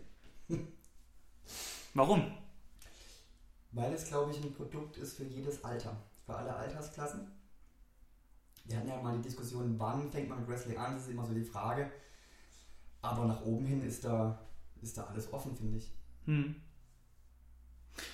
Ich finde auch, dass das WWE-Produkt eigentlich seit der WWE Attitude Era sowieso auch ein älteres Publikum, gezielt ein älteres Publikum anspricht. Und ich finde auch heute, wo Leute sagen, ja, die PG-Era, aber ich finde auch da sind Inhalte und Figuren, wie sie dargestellt werden und, und wie sie präsentiert werden, auch nicht mehr kindlich oder mhm. kindliche Zielgruppe wir haben ja keinen Clown, der rumrennt oder kein Doink, sag ich mal, keine, keine Witzfiguren in dem Sinne. Die, aber du weißt, wie ich es meine. Von dem her glaube ich, wie du sagst, das ist heutzutage ein Produkt, das sowohl klein als auch alt, als auch groß anspricht. Wirklich alle abholt. Die Frage überhaupt, ist man zu alt für etwas, ist eh eine ziemlich dumme Frage. Ich weiß nicht, wer sich diese Frage ausgedacht hat. Sie ist ziemlich dämlich. ich meine, ganz ehrlich, heutzutage macht doch eh jeder das, was er will und das ist ja auch gut so. Und es gibt erwachsene Menschen, die sammeln Actionfiguren und das ist völlig nachvollziehbar und gut. Und kann man ja auch nicht sagen, ihr seid doch zu alt dafür. Nee, weil es jeder mit dem anderen Grundgedanken macht und aus einer anderen Motivation heraus. Und ja, von dem her, nein, wir sind nicht ein bisschen zu alt für Wrestling. In einem Jahr vielleicht schon. Nein, Quatsch. Ja, da bin ich ja, da bin ich ja schon 24, da. Das hättest du wohl gerne. Nee. Kevin, es war eine schöne Ausgabe hier mit dir. Folge 7. ja, geil war's. Geil war's. Richtig, richtig. Besser als Survivor Series 2016 oder nicht so geil? Äh, natürlich geiler. Ja. Wir hatten ein geileres Main Event, ne? ja. ja. Ja, das stimmt schon. Oh, Kevin, wir sehen uns bzw. hören uns am 25.12. wieder. genau. Schön am ersten Weihnachtsfeiertag bekommt ihr dann die nächste Episode, Episode 8 von uns. Und da reden wir dann über TLC, da reden wir über Roadblock und all das, was da sonst noch so angefallen ist in der Welt der WWE. So ist es. Freuen wir uns drauf, ne? Ja, ich hoffe, du bist fit bis dahin. Ja, ja, ich gehe jetzt dann nach Hause und leg mich hin. Das war jetzt heute echt anstrengend. Bin froh, dass die Stimme einigermaßen gehalten hat. Ja, Hast du hingekriegt. Hast du gut gemacht. hab ich gut gemacht. Hast du gut gemacht. In diesem Sinne, liebe Freunde, wir hören uns am 25.01. wieder. Macht's gut. Tschüss, bis dann.